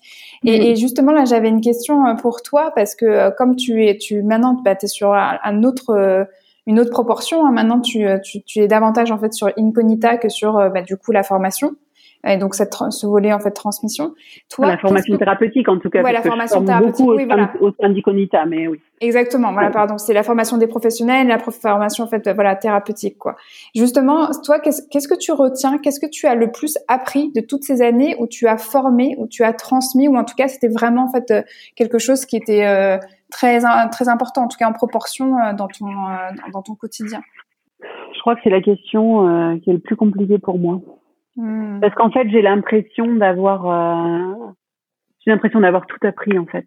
J'ai l'impression d'avoir, euh, d'avoir tellement changé et d'avoir tellement, euh, de mettre tellement, d'être tellement quelqu'un d'autre que que je crois que c'est difficile de délimiter un truc que j'aurais appris. Ouais. Peut-être que ce que j'ai, alors je, je crois qu'effectivement mes stagiaires, alors là on parle vraiment de, de l'arche et de euh, voilà de toutes de toutes ces années où vraiment je me suis adonnée euh, quasiment exclusivement à cette formation de thérapeute. Euh, je crois que mes stagiaires m'ont plus appris que quiconque que quiconque. Je pense qu'ils ont eu l'impression que moi je leur apprenais des trucs alors qu'en fait je crois que je crois que c'était l'inverse qui était en plus grande proportion, largement. Euh, j'ai appris sur euh, la relation à l'autre, j'ai appris, euh, j'ai appris tellement, tellement sur moi, sur sur mes capacités, sur j'ai bougé tellement de croyances, tellement de valeurs aussi, hein, tellement de choses. Euh, j'ai appris la multiplicité du monde et, et des êtres. Mmh. Et puis j'ai appris aussi que qu'on pouvait avoir le temps, qu'on pouvait prendre le temps. Ça c'est quelque chose d'assez d'assez fondamental pour moi parce qu'en fait j'ai une, une, un rapport au temps qui aujourd'hui je fais de la crise c'est pas pour rien hein. c'est euh, mm. j'ai un rapport au temps qui est très percutant hein, très rapide euh, j'ai toujours eu ça en fait hein, euh, ce côté il faut percuter il faut il faut aller vite quoi et en fait le temps de l'apprentissage il est souvent incompressible et ça m'a beaucoup fait bouger ça ça m'a beaucoup apaisé en fait de voir des gens arriver en étant tout tout newbie et puis euh, et puis euh, se rendre compte que en fait que tu pousses que tu tires ou bien que tu laisses faire tout arrive euh, à point nommé dans l'apprentissage en fait et et, mmh. et du coup ça sert à rien en fait de vouloir absolument que les choses rentrent trop vite j'ai appris aussi ce truc de on, on, dit bonjour on est ensemble et puis on verra bien quoi ça a été vachement difficile hein, pour moi de, de de partir de l'arche ça a été vraiment vraiment compliqué de, de, de quitter l'équipe. Euh, voilà, de, c'est quand même une équipe qui est incroyable. Hein. Kevin, euh, qui est, qui est super. Je, je, voilà, et puis quitter, quitter, quitter mes stagiaires, ça a été mmh, difficile. Mmh. Ça a été difficile. Il a fallu vraiment que je me, que je me fasse violence. J'ai beaucoup, beaucoup travaillé ce, ce deuil pour moi. Voilà. Alors aujourd'hui, j'en, j'en, rencontre d'autres gens qui sont très, assez différents et qui font des choses et, et c'est hyper chouette et je, je, je m'éclate. Mais, mais ouais, ça, ça, ça, ça, prend de la place. Ça a été toute ma vie, quoi. C'était justement toute cette transition aussi qui m'intéressait. C'était euh, euh, pourquoi tu as eu envie d'arrêter l'accompagnement thérapeutique. Euh, alors, bien sûr, même si on a bien bien, compris, hein, je pense qu'il y a quand même du thérapeutique hein, dans l'accompagnement. De toute manière, de la présence à l'autre, il y a du thérapeutique de base. Enfin, ça, c'est une croyance moi qui, qui a à moi. Hein. Mais dans le sens où, bien sûr, que en entreprise encore, il y a quand même, en tout cas, il y a du soulagement. Il peut y avoir, ça peut, comme tu parlais de l'écoute des émotions, le fait que, ok, bah après, on, on passe sur la mise en, la remise en route, mais il y a d'abord en fait le côté du soulagement. Mais toi, pourquoi tu as eu envie en fait d'arrêter euh, voilà cet accompagnement thérapeutique, euh, être euh, tous les jours dans ton cabinet à recevoir des mm. personnes ou être régulièrement en formation pour des professionnels justement de la thérapie Ça, t'as as eu un déclic ou justement ça s'est fait petit à petit, petit à petit, et il a fallu que tu te rendes à l'évidence que bah, mm. une journée faisait 24 heures et que tu n'avais plus de place quoi pour pour tout quoi. Plutôt ça. Alors plutôt ça. Euh, alors d'abord, je, je, je, garde un tout petit filet euh, de gens que j'étais j'étais en train d'accompagner et qui euh, qui du coup que je pouvais pas lâcher comme ça, qui, qui, qui était en, en, plein voilà. Donc je vois encore très à la marche, ça se compte ça se compte sur les doigts d'une main, hein, mais il y a des, des gens que j'ai pas pu transférer, je veux dire. Hmm, hmm, et puis ça va se tarir naturellement comme ça. Euh, il y a eu plusieurs choses. D'abord, je, je, pense que j'en ai énormément fait du cabinet et qu'il y a un moment où euh, moi j'étais à 10, 12, 13 séances par jour des fois. Donc euh, je pense aussi qu'il y a eu un moment où j'ai eu besoin de faire autre chose. Moi j'ai besoin d'avoir euh, des, des j'ai besoin que ça j'ai besoin de projets forts, j'ai besoin de, de, de changements massifs euh, assez réguliers. Donc il y a ce premier truc où je pense que je me suis un petit peu fatiguée. Hmm. Euh, pour le, la partie purement cabinet, hein, je veux dire. J'avais besoin en fait d'aller me ressourcer, faire d'autres choses pour peut-être y revenir un jour. Je ne sais pas si j'y reviendrai pas un jour. Peut-être j'y reviendrai. Hmm. Euh, mais en tout cas, j'ai besoin de me remplir d'autres choses euh, avant d'y revenir peut-être.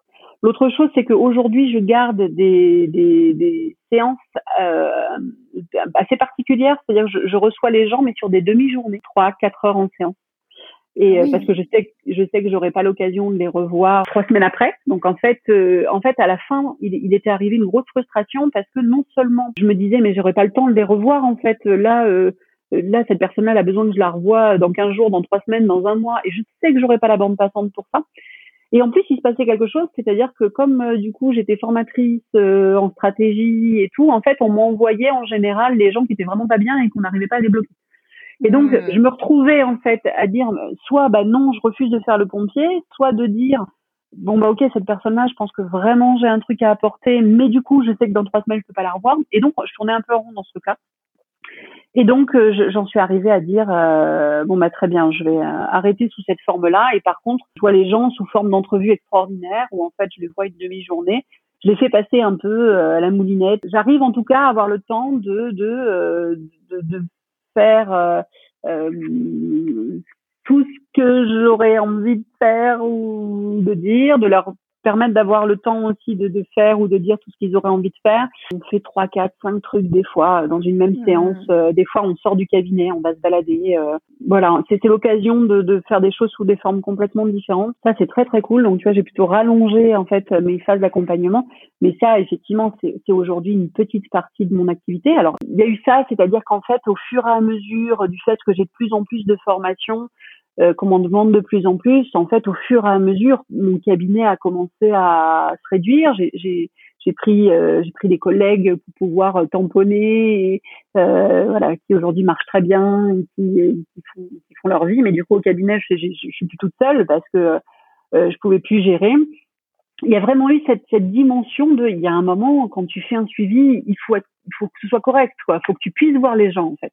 Et donc, je, je, ne pouvais plus les voir. Et là, avec Incognita, il se passe encore quelque chose d'autre. Il y a une dimension d'intervention dans Incognita.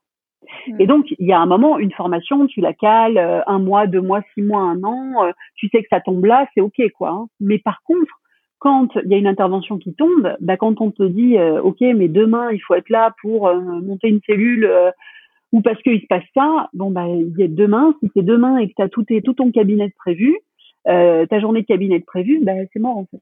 Ouais. Et donc, euh, donc ça, ça, ça, ça posait, euh, ça, ça me pose un vrai problème technique. En fait, j'avais de gros conflits d'agenda. Et euh, les derniers temps, je déplaçais les gens tout le temps, en fait. Donc, euh, à force de, de dire à ma secrétaire qui est trop mimi, mais qui me dit bon, ben là, on déplace tout le monde et on change tout parce que ça a encore bougé, et de dire machin, c'était devenu impossible, en fait. Et puis même en, en termes de, de respect pour pour les gens, ça m'allait plus du tout, quoi.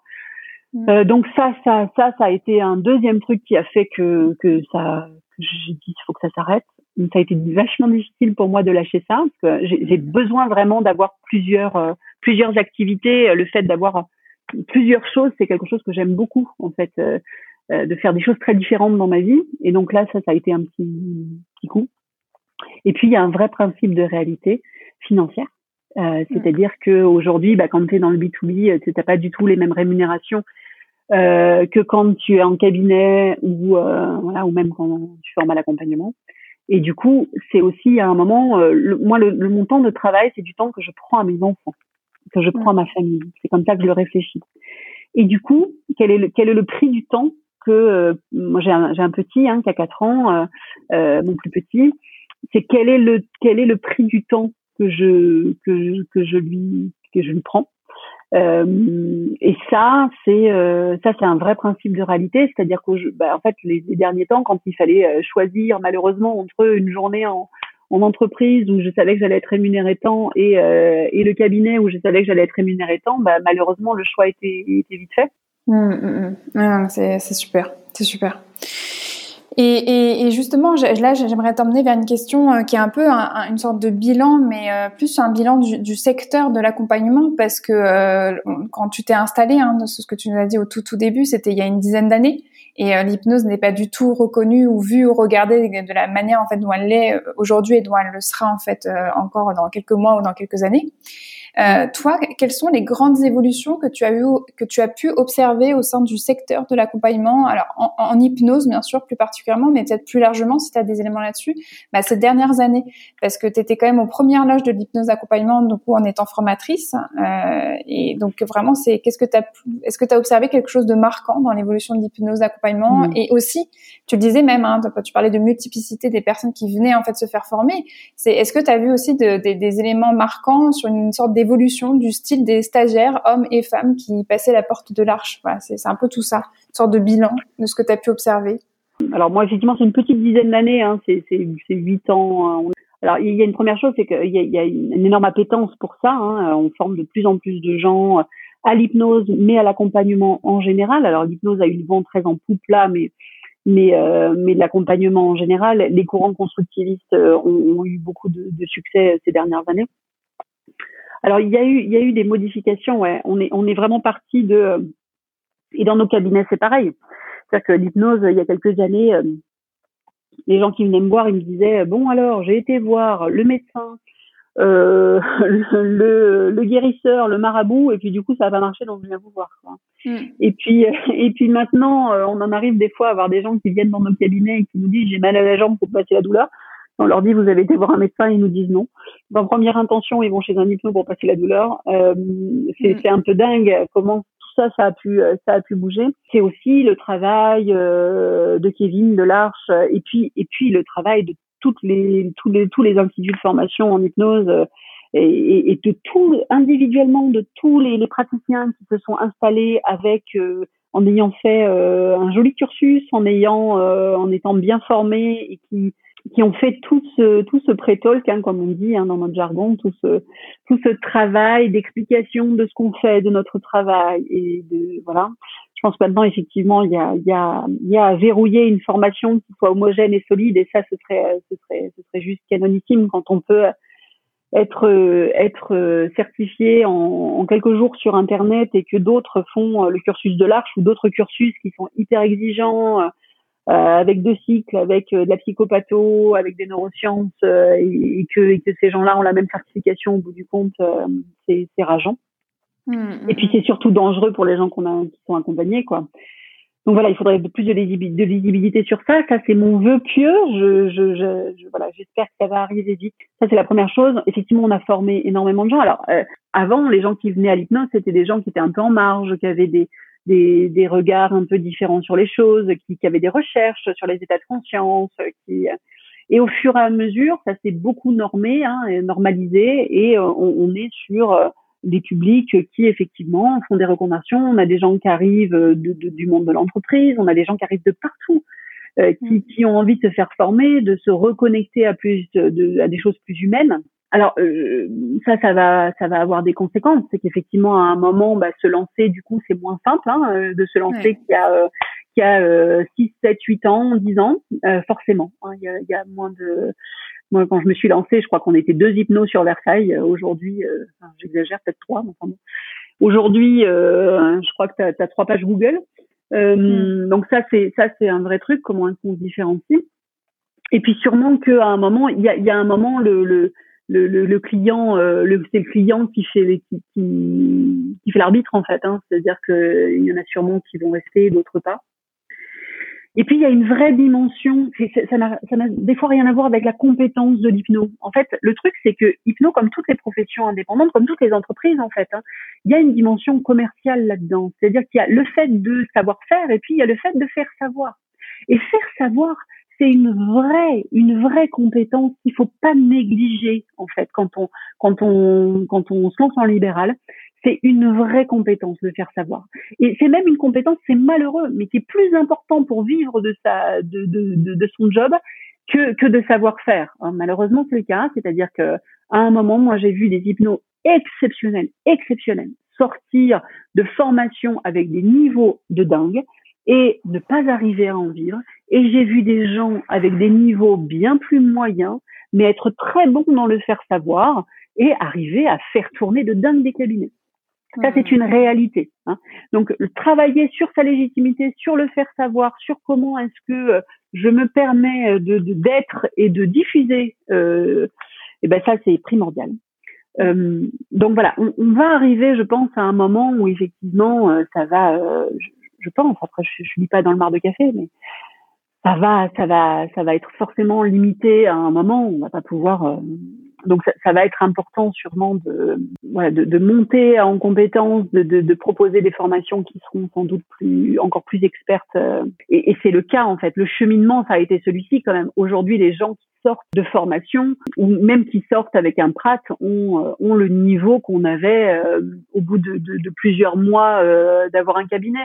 On, on a réduit beaucoup les temps, on a augmenté beaucoup l'expertise de, nos de, enfin de nous qui, qui suis plus, mais de des, des, gens des gens qui sortent. En tout cas, je parle de l'arche parce que je peux parler que ça, mais ça ça se biais inverse encore, qui est que plus tu es expert et, et moins tu as l'impression de, de, plus tu sais de ce que tu sais pas quoi. Hein. Donc bah c'est rigolo parce que pourtant euh, pourtant les gens qui sortent de l'arche avec des niveaux euh, d'expertise qui sont quand même importantes, voilà, qui font qui, qui fait partie quand même des des très bonnes formations aujourd'hui en France, et ben souvent ils ont du mal à se sentir légitimes euh, et, et, on voit, voilà, moi j'en vois qui ont été qui ont été formés ailleurs et qui n'ont aucun problème à ça.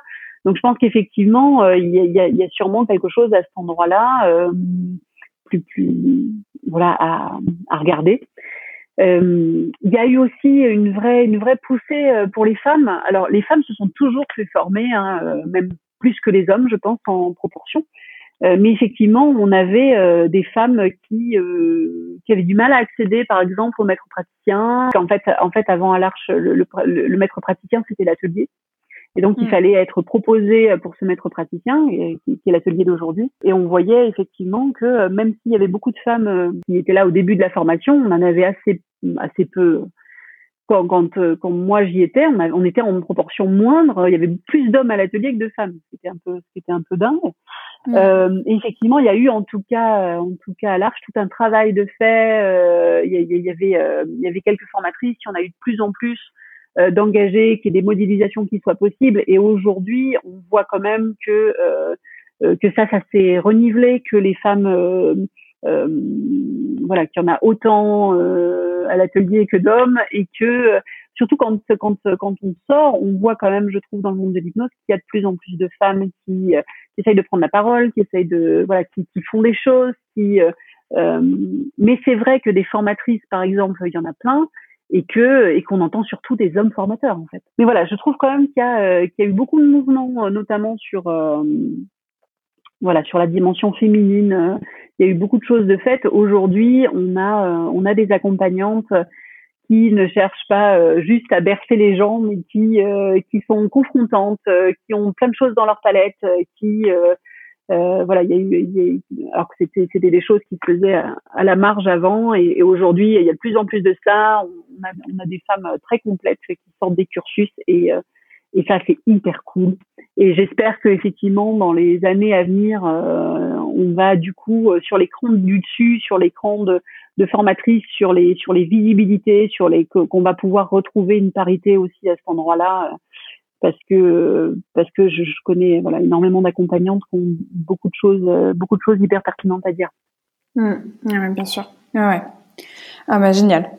Euh, là, c'est vrai que on, on, sent toi ton expertise quand tu disais que tu avais fait énormément de cabinets, qu'en plus de toute manière tu t'avais vu en fait justement toute cette multiplicité euh, des, des, bah, des postures euh, d'accompagnants et d'accompagnantes, euh, justement des stagiaires que tu as pu voir et que même là tu continues avec bien sûr voilà tout, tout, tout ton accompagnement en entreprise, mais quelque part en fait c'est vrai que j'entends hein, que tu avais une vie quand même qui était bien bien pleine, un quotidien qui était bien chargé, et on en revient en fait à cette notion de bah, l'outil principal de tout ça, c'est toi. Enfin, ton travail en fait, c'est toi, c'est ton corps, c'est tes émotions, c'est ta personnalité.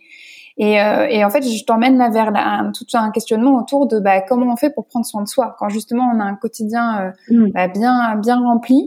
Euh, tu disais hein, que tu faisais presque, tu faisais 120 séances, c'était 120 séances par mois, c'est ça? Mhm. Euh, oui, j'ai eu jusqu'à ça, ouais, 100, 120 séances par mois. Ouais, ouais c'est juste énorme. Euh, même euh, quand, si on revient sur la journée, tu jusqu'à 10, 10, 12, 13, voire peut-être plus par jour, c'est vraiment beaucoup. Euh, Toi, comment tu fais pour prendre soin de toi? Comment tu faisais peut-être même à cette époque où tu étais vraiment genre en, flux tendu au cabinet? Comment tu continues toi à faire à prendre soin de toi justement quand tu es sur un mode avec Incognita bah, d'intervention? D'être dans ce comité en fait de communication de crise. Voilà, qu'est-ce que toi, qu'est-ce que ça te fait euh, te dire quand je parle de prendre soin de soi, de l'importance de prendre soin de soi et de savoir en fait comment on répond à la question, bah, comment je peux faire en fait pour prendre soin de moi? Ouais.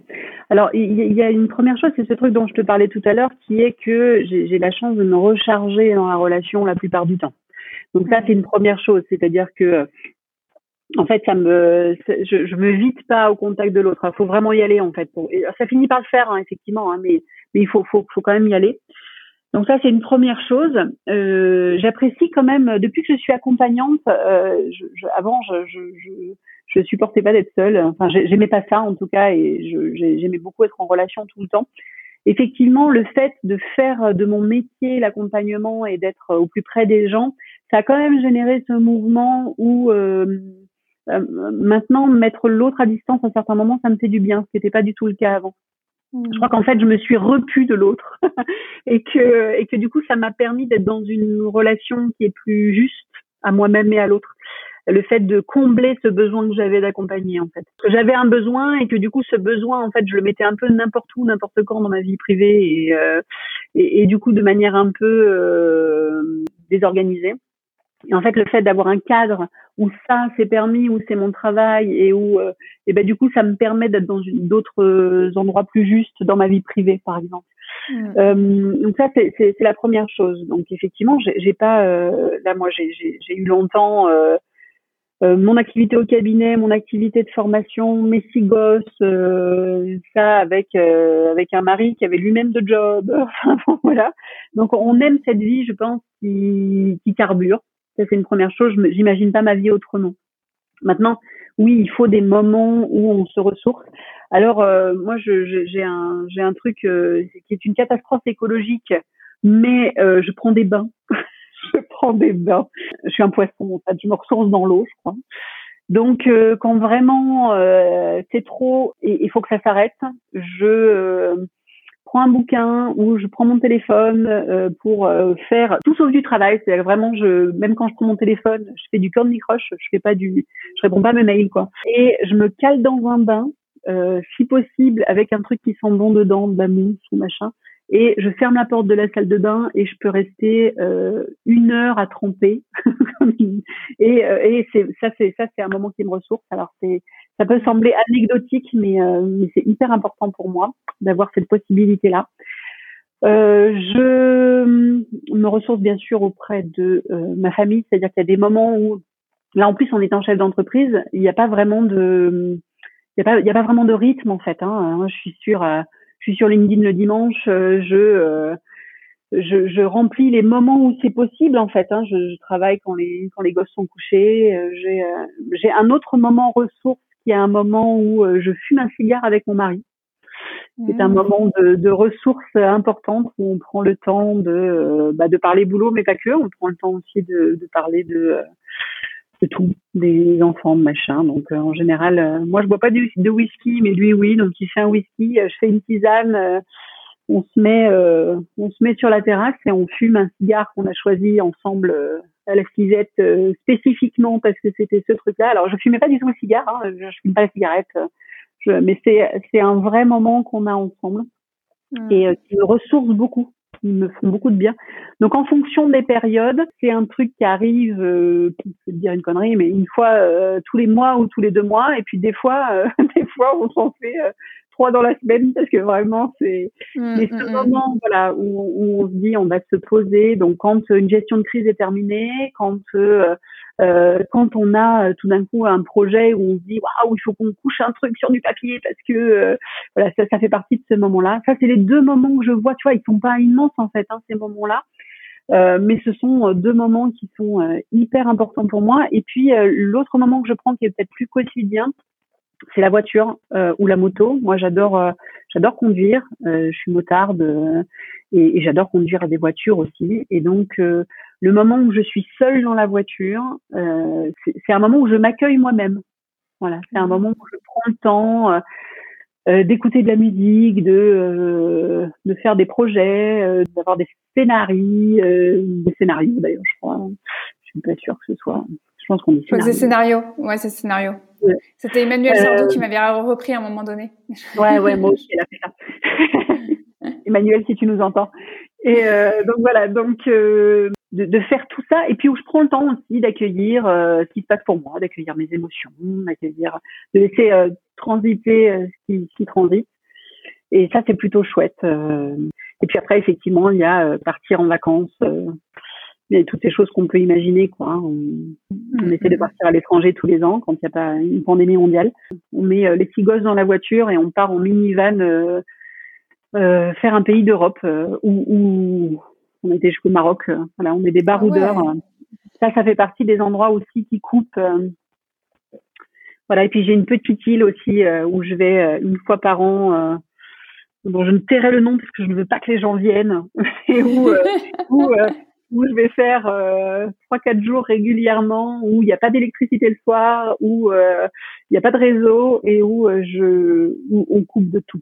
Si si si il y a autre chose qui est hyper important et là tu vois c'est tellement c'est tellement une base pour moi que j'y pense pas c'est que j'essaye de couper régulièrement aux vacances. J'ai toujours eu au moins neuf semaines de vacances ça c'est la base en fait c'est-à-dire que j'essaye de couper très régulièrement quand on s'occupe des autres c'est très important de couper régulièrement et donc, euh, je prends toujours, euh, voilà, c'est plus difficile maintenant que je suis chef d'entreprise et que je me retrouve des fois à la plage euh, en train de gérer une crise. Mais j'essaye vraiment d'avoir ce temps où, à chaque vacances scolaires, je coupe au moins une semaine.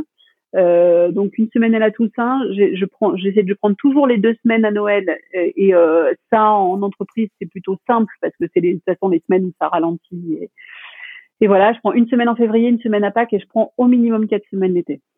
Alors encore une fois, là en étant chef d'entreprise, euh, bah, il y a un moment euh, quand ça se passe là, la crise, ça se passe là. Et l'été dernier, on a géré des crises. Euh, quand je disais au bord de la plage, je les connais pas. On a géré, on a géré des choses à distance au bord de la plage. Donc c'est pas toujours simple, mais j'essaye de me mettre ce cadre-là. Vraiment, quand on donne aux gens se remplir régulièrement, c'est la base de la réflexion. C'est quel moment je vais avoir pour me remplir, quoi, pour pouvoir continuer à donner. Voilà. Ah super, super. Non mais c'est hyper important parce que justement, comme il y a de plus en plus de personnes qui se forment, dont c'est pas vraiment euh, la première, le premier horizon, euh, euh, et, et c'est un vrai métier qui, qui, comme tu dis, hein, qui puise en, vraiment en soi les ressources. Bah, c'est comment justement on continue à prendre soin de soi pour remplir justement bah, d'eau. Moi souvent j'ai l'impression que quand tu parles de bain, en fait pour moi c'est voilà, c'est l'énergie, c'est l'eau, euh, c'est tout ça quoi. Euh, donc ouais, ouais, non, c'est hyper intéressant et surtout de, de, de, pousser les personnes à la réflexion de ça pas à être en fait exceptionnel dans le dans, dans le faire. Là, c'est là, on est dans tout ce que tu as décrit, on sent beaucoup le être, quoi. C'est, euh, ça va pas être exceptionnel. Alors, bien sûr, tu parlais des vacances, de partir comme ça, mais on sent que c'est ponctuel, c'est une fois par an ou deux fois par an. C'est une manière, voilà, de partir, de, de, couper. Mais au quotidien, ça peut être en fait quelque chose de, voilà, de la base. C'est, c'est, c'est, euh, mm. voilà, c'est, c'est, il n'y a pas à ce que ça soit une heure de yoga forcément tous les matins obligatoire et pareil une heure le soir. Euh. alors pour, pour certaines personnes là, qui nous écoutent, ça se trouve c'est pas du tout incroyable ce que je dis, mais mais moi ça peut l'être, surtout quand on a un emploi du temps chargé, quand on a des enfants en bas âge, euh, avoir une heure pour soi le matin ou le soir, ça peut être en fait euh, hyper hyper euh, hyper challengeant. Donc ça peut être voilà déjà de dire que ça peut être un bain ou ça peut être toi d'être dans ta voiture, d'avoir cette espèce pour t'accueillir. Je trouve ça hyper important que ça soit dit en fait de cette manière-là. Donc vraiment merci. Et, et, justement, moi, c'est souvent une question rituelle qui amène de plus en plus vers la conclusion de l'épisode. C'est si tu pouvais, toi, revenir au tout début de ta pratique, quel est le conseil que tu te donnerais? D'abord, je crois que je me dirais tout est à sa place. Arrête d'essayer de euh, de comprendre comment ça va marcher. Tout est à sa place. tout est en train d'être fait. je me dirais ça. Ensuite, je pense que je me dirais, il faut faire pour savoir faire. Et si tu attends de savoir faire pour faire, tu sauras jamais faire. Et puis, je me dirais aussi, un truc du genre, euh, euh, quand est-ce que tu vas comprendre qu'en faisant 1m75, c'est impossible de se planquer? Je crois que ça vaut même quand on fait pas 1m75. Mm. Voilà. Des fois, on, nous voit plus quand on se planque que quand on se planque pas. Quoi. Mm. cette idée de savoir-être, euh, il est global dans ma démarche de toute façon. Là, là, l'idée d'Incognita, c'était de se dire, mais arrêtons de former les gens à du savoir-faire, c'est du savoir-être auquel on a besoin de les former.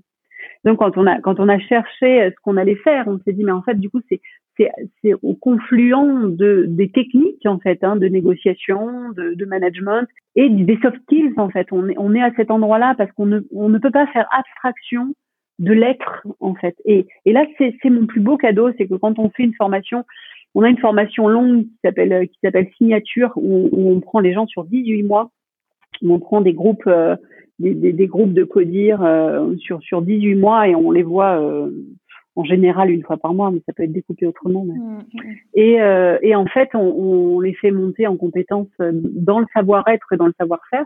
Et les gens nous disent au bout, mais en fait, ça, ça a tout changé. Mais ça a pas juste changé ce que je fais au boulot, en fait, bien sûr que sûrement euh, ce truc-là, je l'aurais pas géré pareil il y a un an. Mais ça a changé ce que je suis. En fait, tout a changé, la manière dont je gère mes même la manière dont je gère mon couple, la manière dont, je, me gère moi, dont je gère mes émotions, tout a changé. Et ça, c'est mon plus beau, euh, c'est mon plus beau cadeau en fait. Quand les gens nous disent, en fait, on y a imaginé, ça, ça, ça, va, ça va, ça va sûrement te parler et parler aux accompagnants qui nous écoutent, mais en fait, ce qu'on voulait, c'était euh, c'était proposer en entreprise une formation comme on peut en avoir en accompagnement ou en thérapie, c'est-à-dire des, formations qui te changent profondément et qui qui te qui pas juste un truc que tu sais faire, mais un, un nouveau toi en fait. Et c'est cette expérience-là qu'on avait envie de proposer en entreprise. Et donc on, on, fait de la théorie bien sûr, on explique des concepts théoriques, mais surtout on fait vivre des choses aux gens. Euh, on leur fait vivre des choses dans leur corps, on leur fait vivre des choses dans la relation à l'autre, parce qu'on pense que c'est ça qui fait qu'on apprend en fait. Et, et, mmh. et ça, c'est vraiment cette idée de savoir-être, où en fait on a essayé de monter plus en méta et de se dire mais qu'est-ce qui fait qu'on arrive à gérer une relation? Mais qu'est-ce qui fait une relation, qu'elle soit une relation de négociation, qu'elle soit une relation euh, de, de, management, de je, je, qu'est-ce qui qu'est-ce qui fait les bons leaders, qu'est-ce qui fait les négociateurs, qu'est-ce qui fait les, très bons négociateurs, qu'est-ce qui fait les grands dirigeants en fait?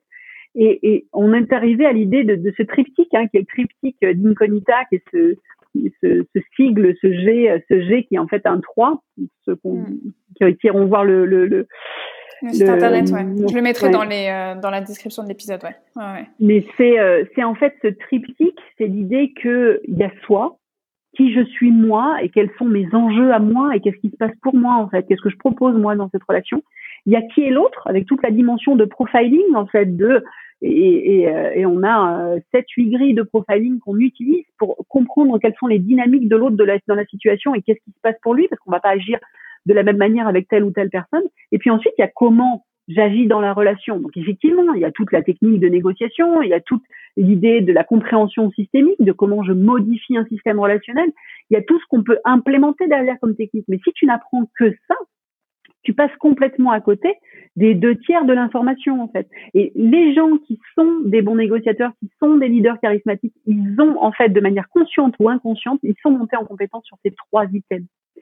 Et, et en fait, c'est ce qu'on fait en fait, c'est-à-dire qu'on on a ces trois items nous et on les remplit dans nos formations pour faire monter en compétence euh, le plus harmonieusement possible dans ces trois items-là. Et c'est ce qui fait que les gens se disent pas juste je sais faire un truc à la fin, mais qu'ils se disent j'ai changé, j'ai, je suis quelque chose, euh, quelque chose d'autre. Et ça, euh, et ça c'est, c'est vraiment ce qu'on avait envie d'apporter. Donc là, quand tu quand quand tu me dis ça, je me dis en fait effectivement sûrement que ça, ça c'était déjà hyper présent même avant dans la manière dont je percevais. Euh, et tu vois, tu me disais tout à l'heure, qu'est-ce que qu'est-ce que ton expertise à toi apporte? Je pense que c'est ça que ça apporte. Tu vois, c'est ces dimensions-là en fait qui sont des dimensions plus profondes dans, dans qui est l'autre et qui je suis moi, quoi. C'est mmh. aussi ça que ça vient apporter. super, super. Et, et justement, si, si toi aujourd'hui, tu avais une ressource à conseiller à, à des hypnos ou à des accompagnantes dans le mieux-être, ça serait quoi? Je sais pas si tu penses à un livre, un film, un podcast, un site internet, une, une, personne voilà qui, qui, qui pourrait être vue comme une ressource voilà à conseiller pour des personnes qui sont justement en train de travailler sur leur posture bah, d'accompagnement. Ça serait quoi pour toi? Il y a tellement de choses. Euh, mm. Là, euh, ce que j'ai envie de dire, le premier truc qui me vient à l'esprit, c'est un film avec Jim Carrey qui s'appelle Yes Man. Mm. Je sais pas si tu le, ah bah oui, connais oui, ce film. Bah, si, moi en plus je suis une grande fan de Jim Carrey, donc euh, ouais, ouais, bien sûr. Si, si vous l'avez pas vu, regardez-le. Je pense qu'effectivement, quand on est dans la la baseline de d'incognita, c'est concevoir l'inattendu. Et je pense que ça, c'est quelque chose qu'on retrouve beaucoup en fait dans l'accompagnement. Quand on ouvre notre porte, on ne sait jamais qui on va trouver. Et c'est ça qui est chouette en même temps. Et, et on doit être prêt à tout, prêt à tout entendre. Euh, le premier commandement de, de, du, négociateur, c'est euh, euh, je, je, rentre dans cette négociation en étant prêt à tout entendre, en étant prêt à mm. tout dire et en étant prêt à tout faire. Et il y a, y, a, y, a, y a de ça en fait. C'est euh, c'est comment je, je peux euh, travailler euh, euh, ma capacité, mon agilité à l'opportunité. surtout nous, hein, qui, qui, faisons de l'accompagnement utilisationnel, c'est hyper hyper important. Et puis se dire que dans ce film, il y a aussi le fait de se dire, je peux laisser le mouvement de la vie m'emmener. Je suis pas obligée d'être en contrôle de tout tout le temps, de, de voilà, de, de se dire faut que je sois légitime pour y aller, il faut que je non, je peux aussi laisser le mouvement de la vie me, je peux me laisser faire en fait. Mm.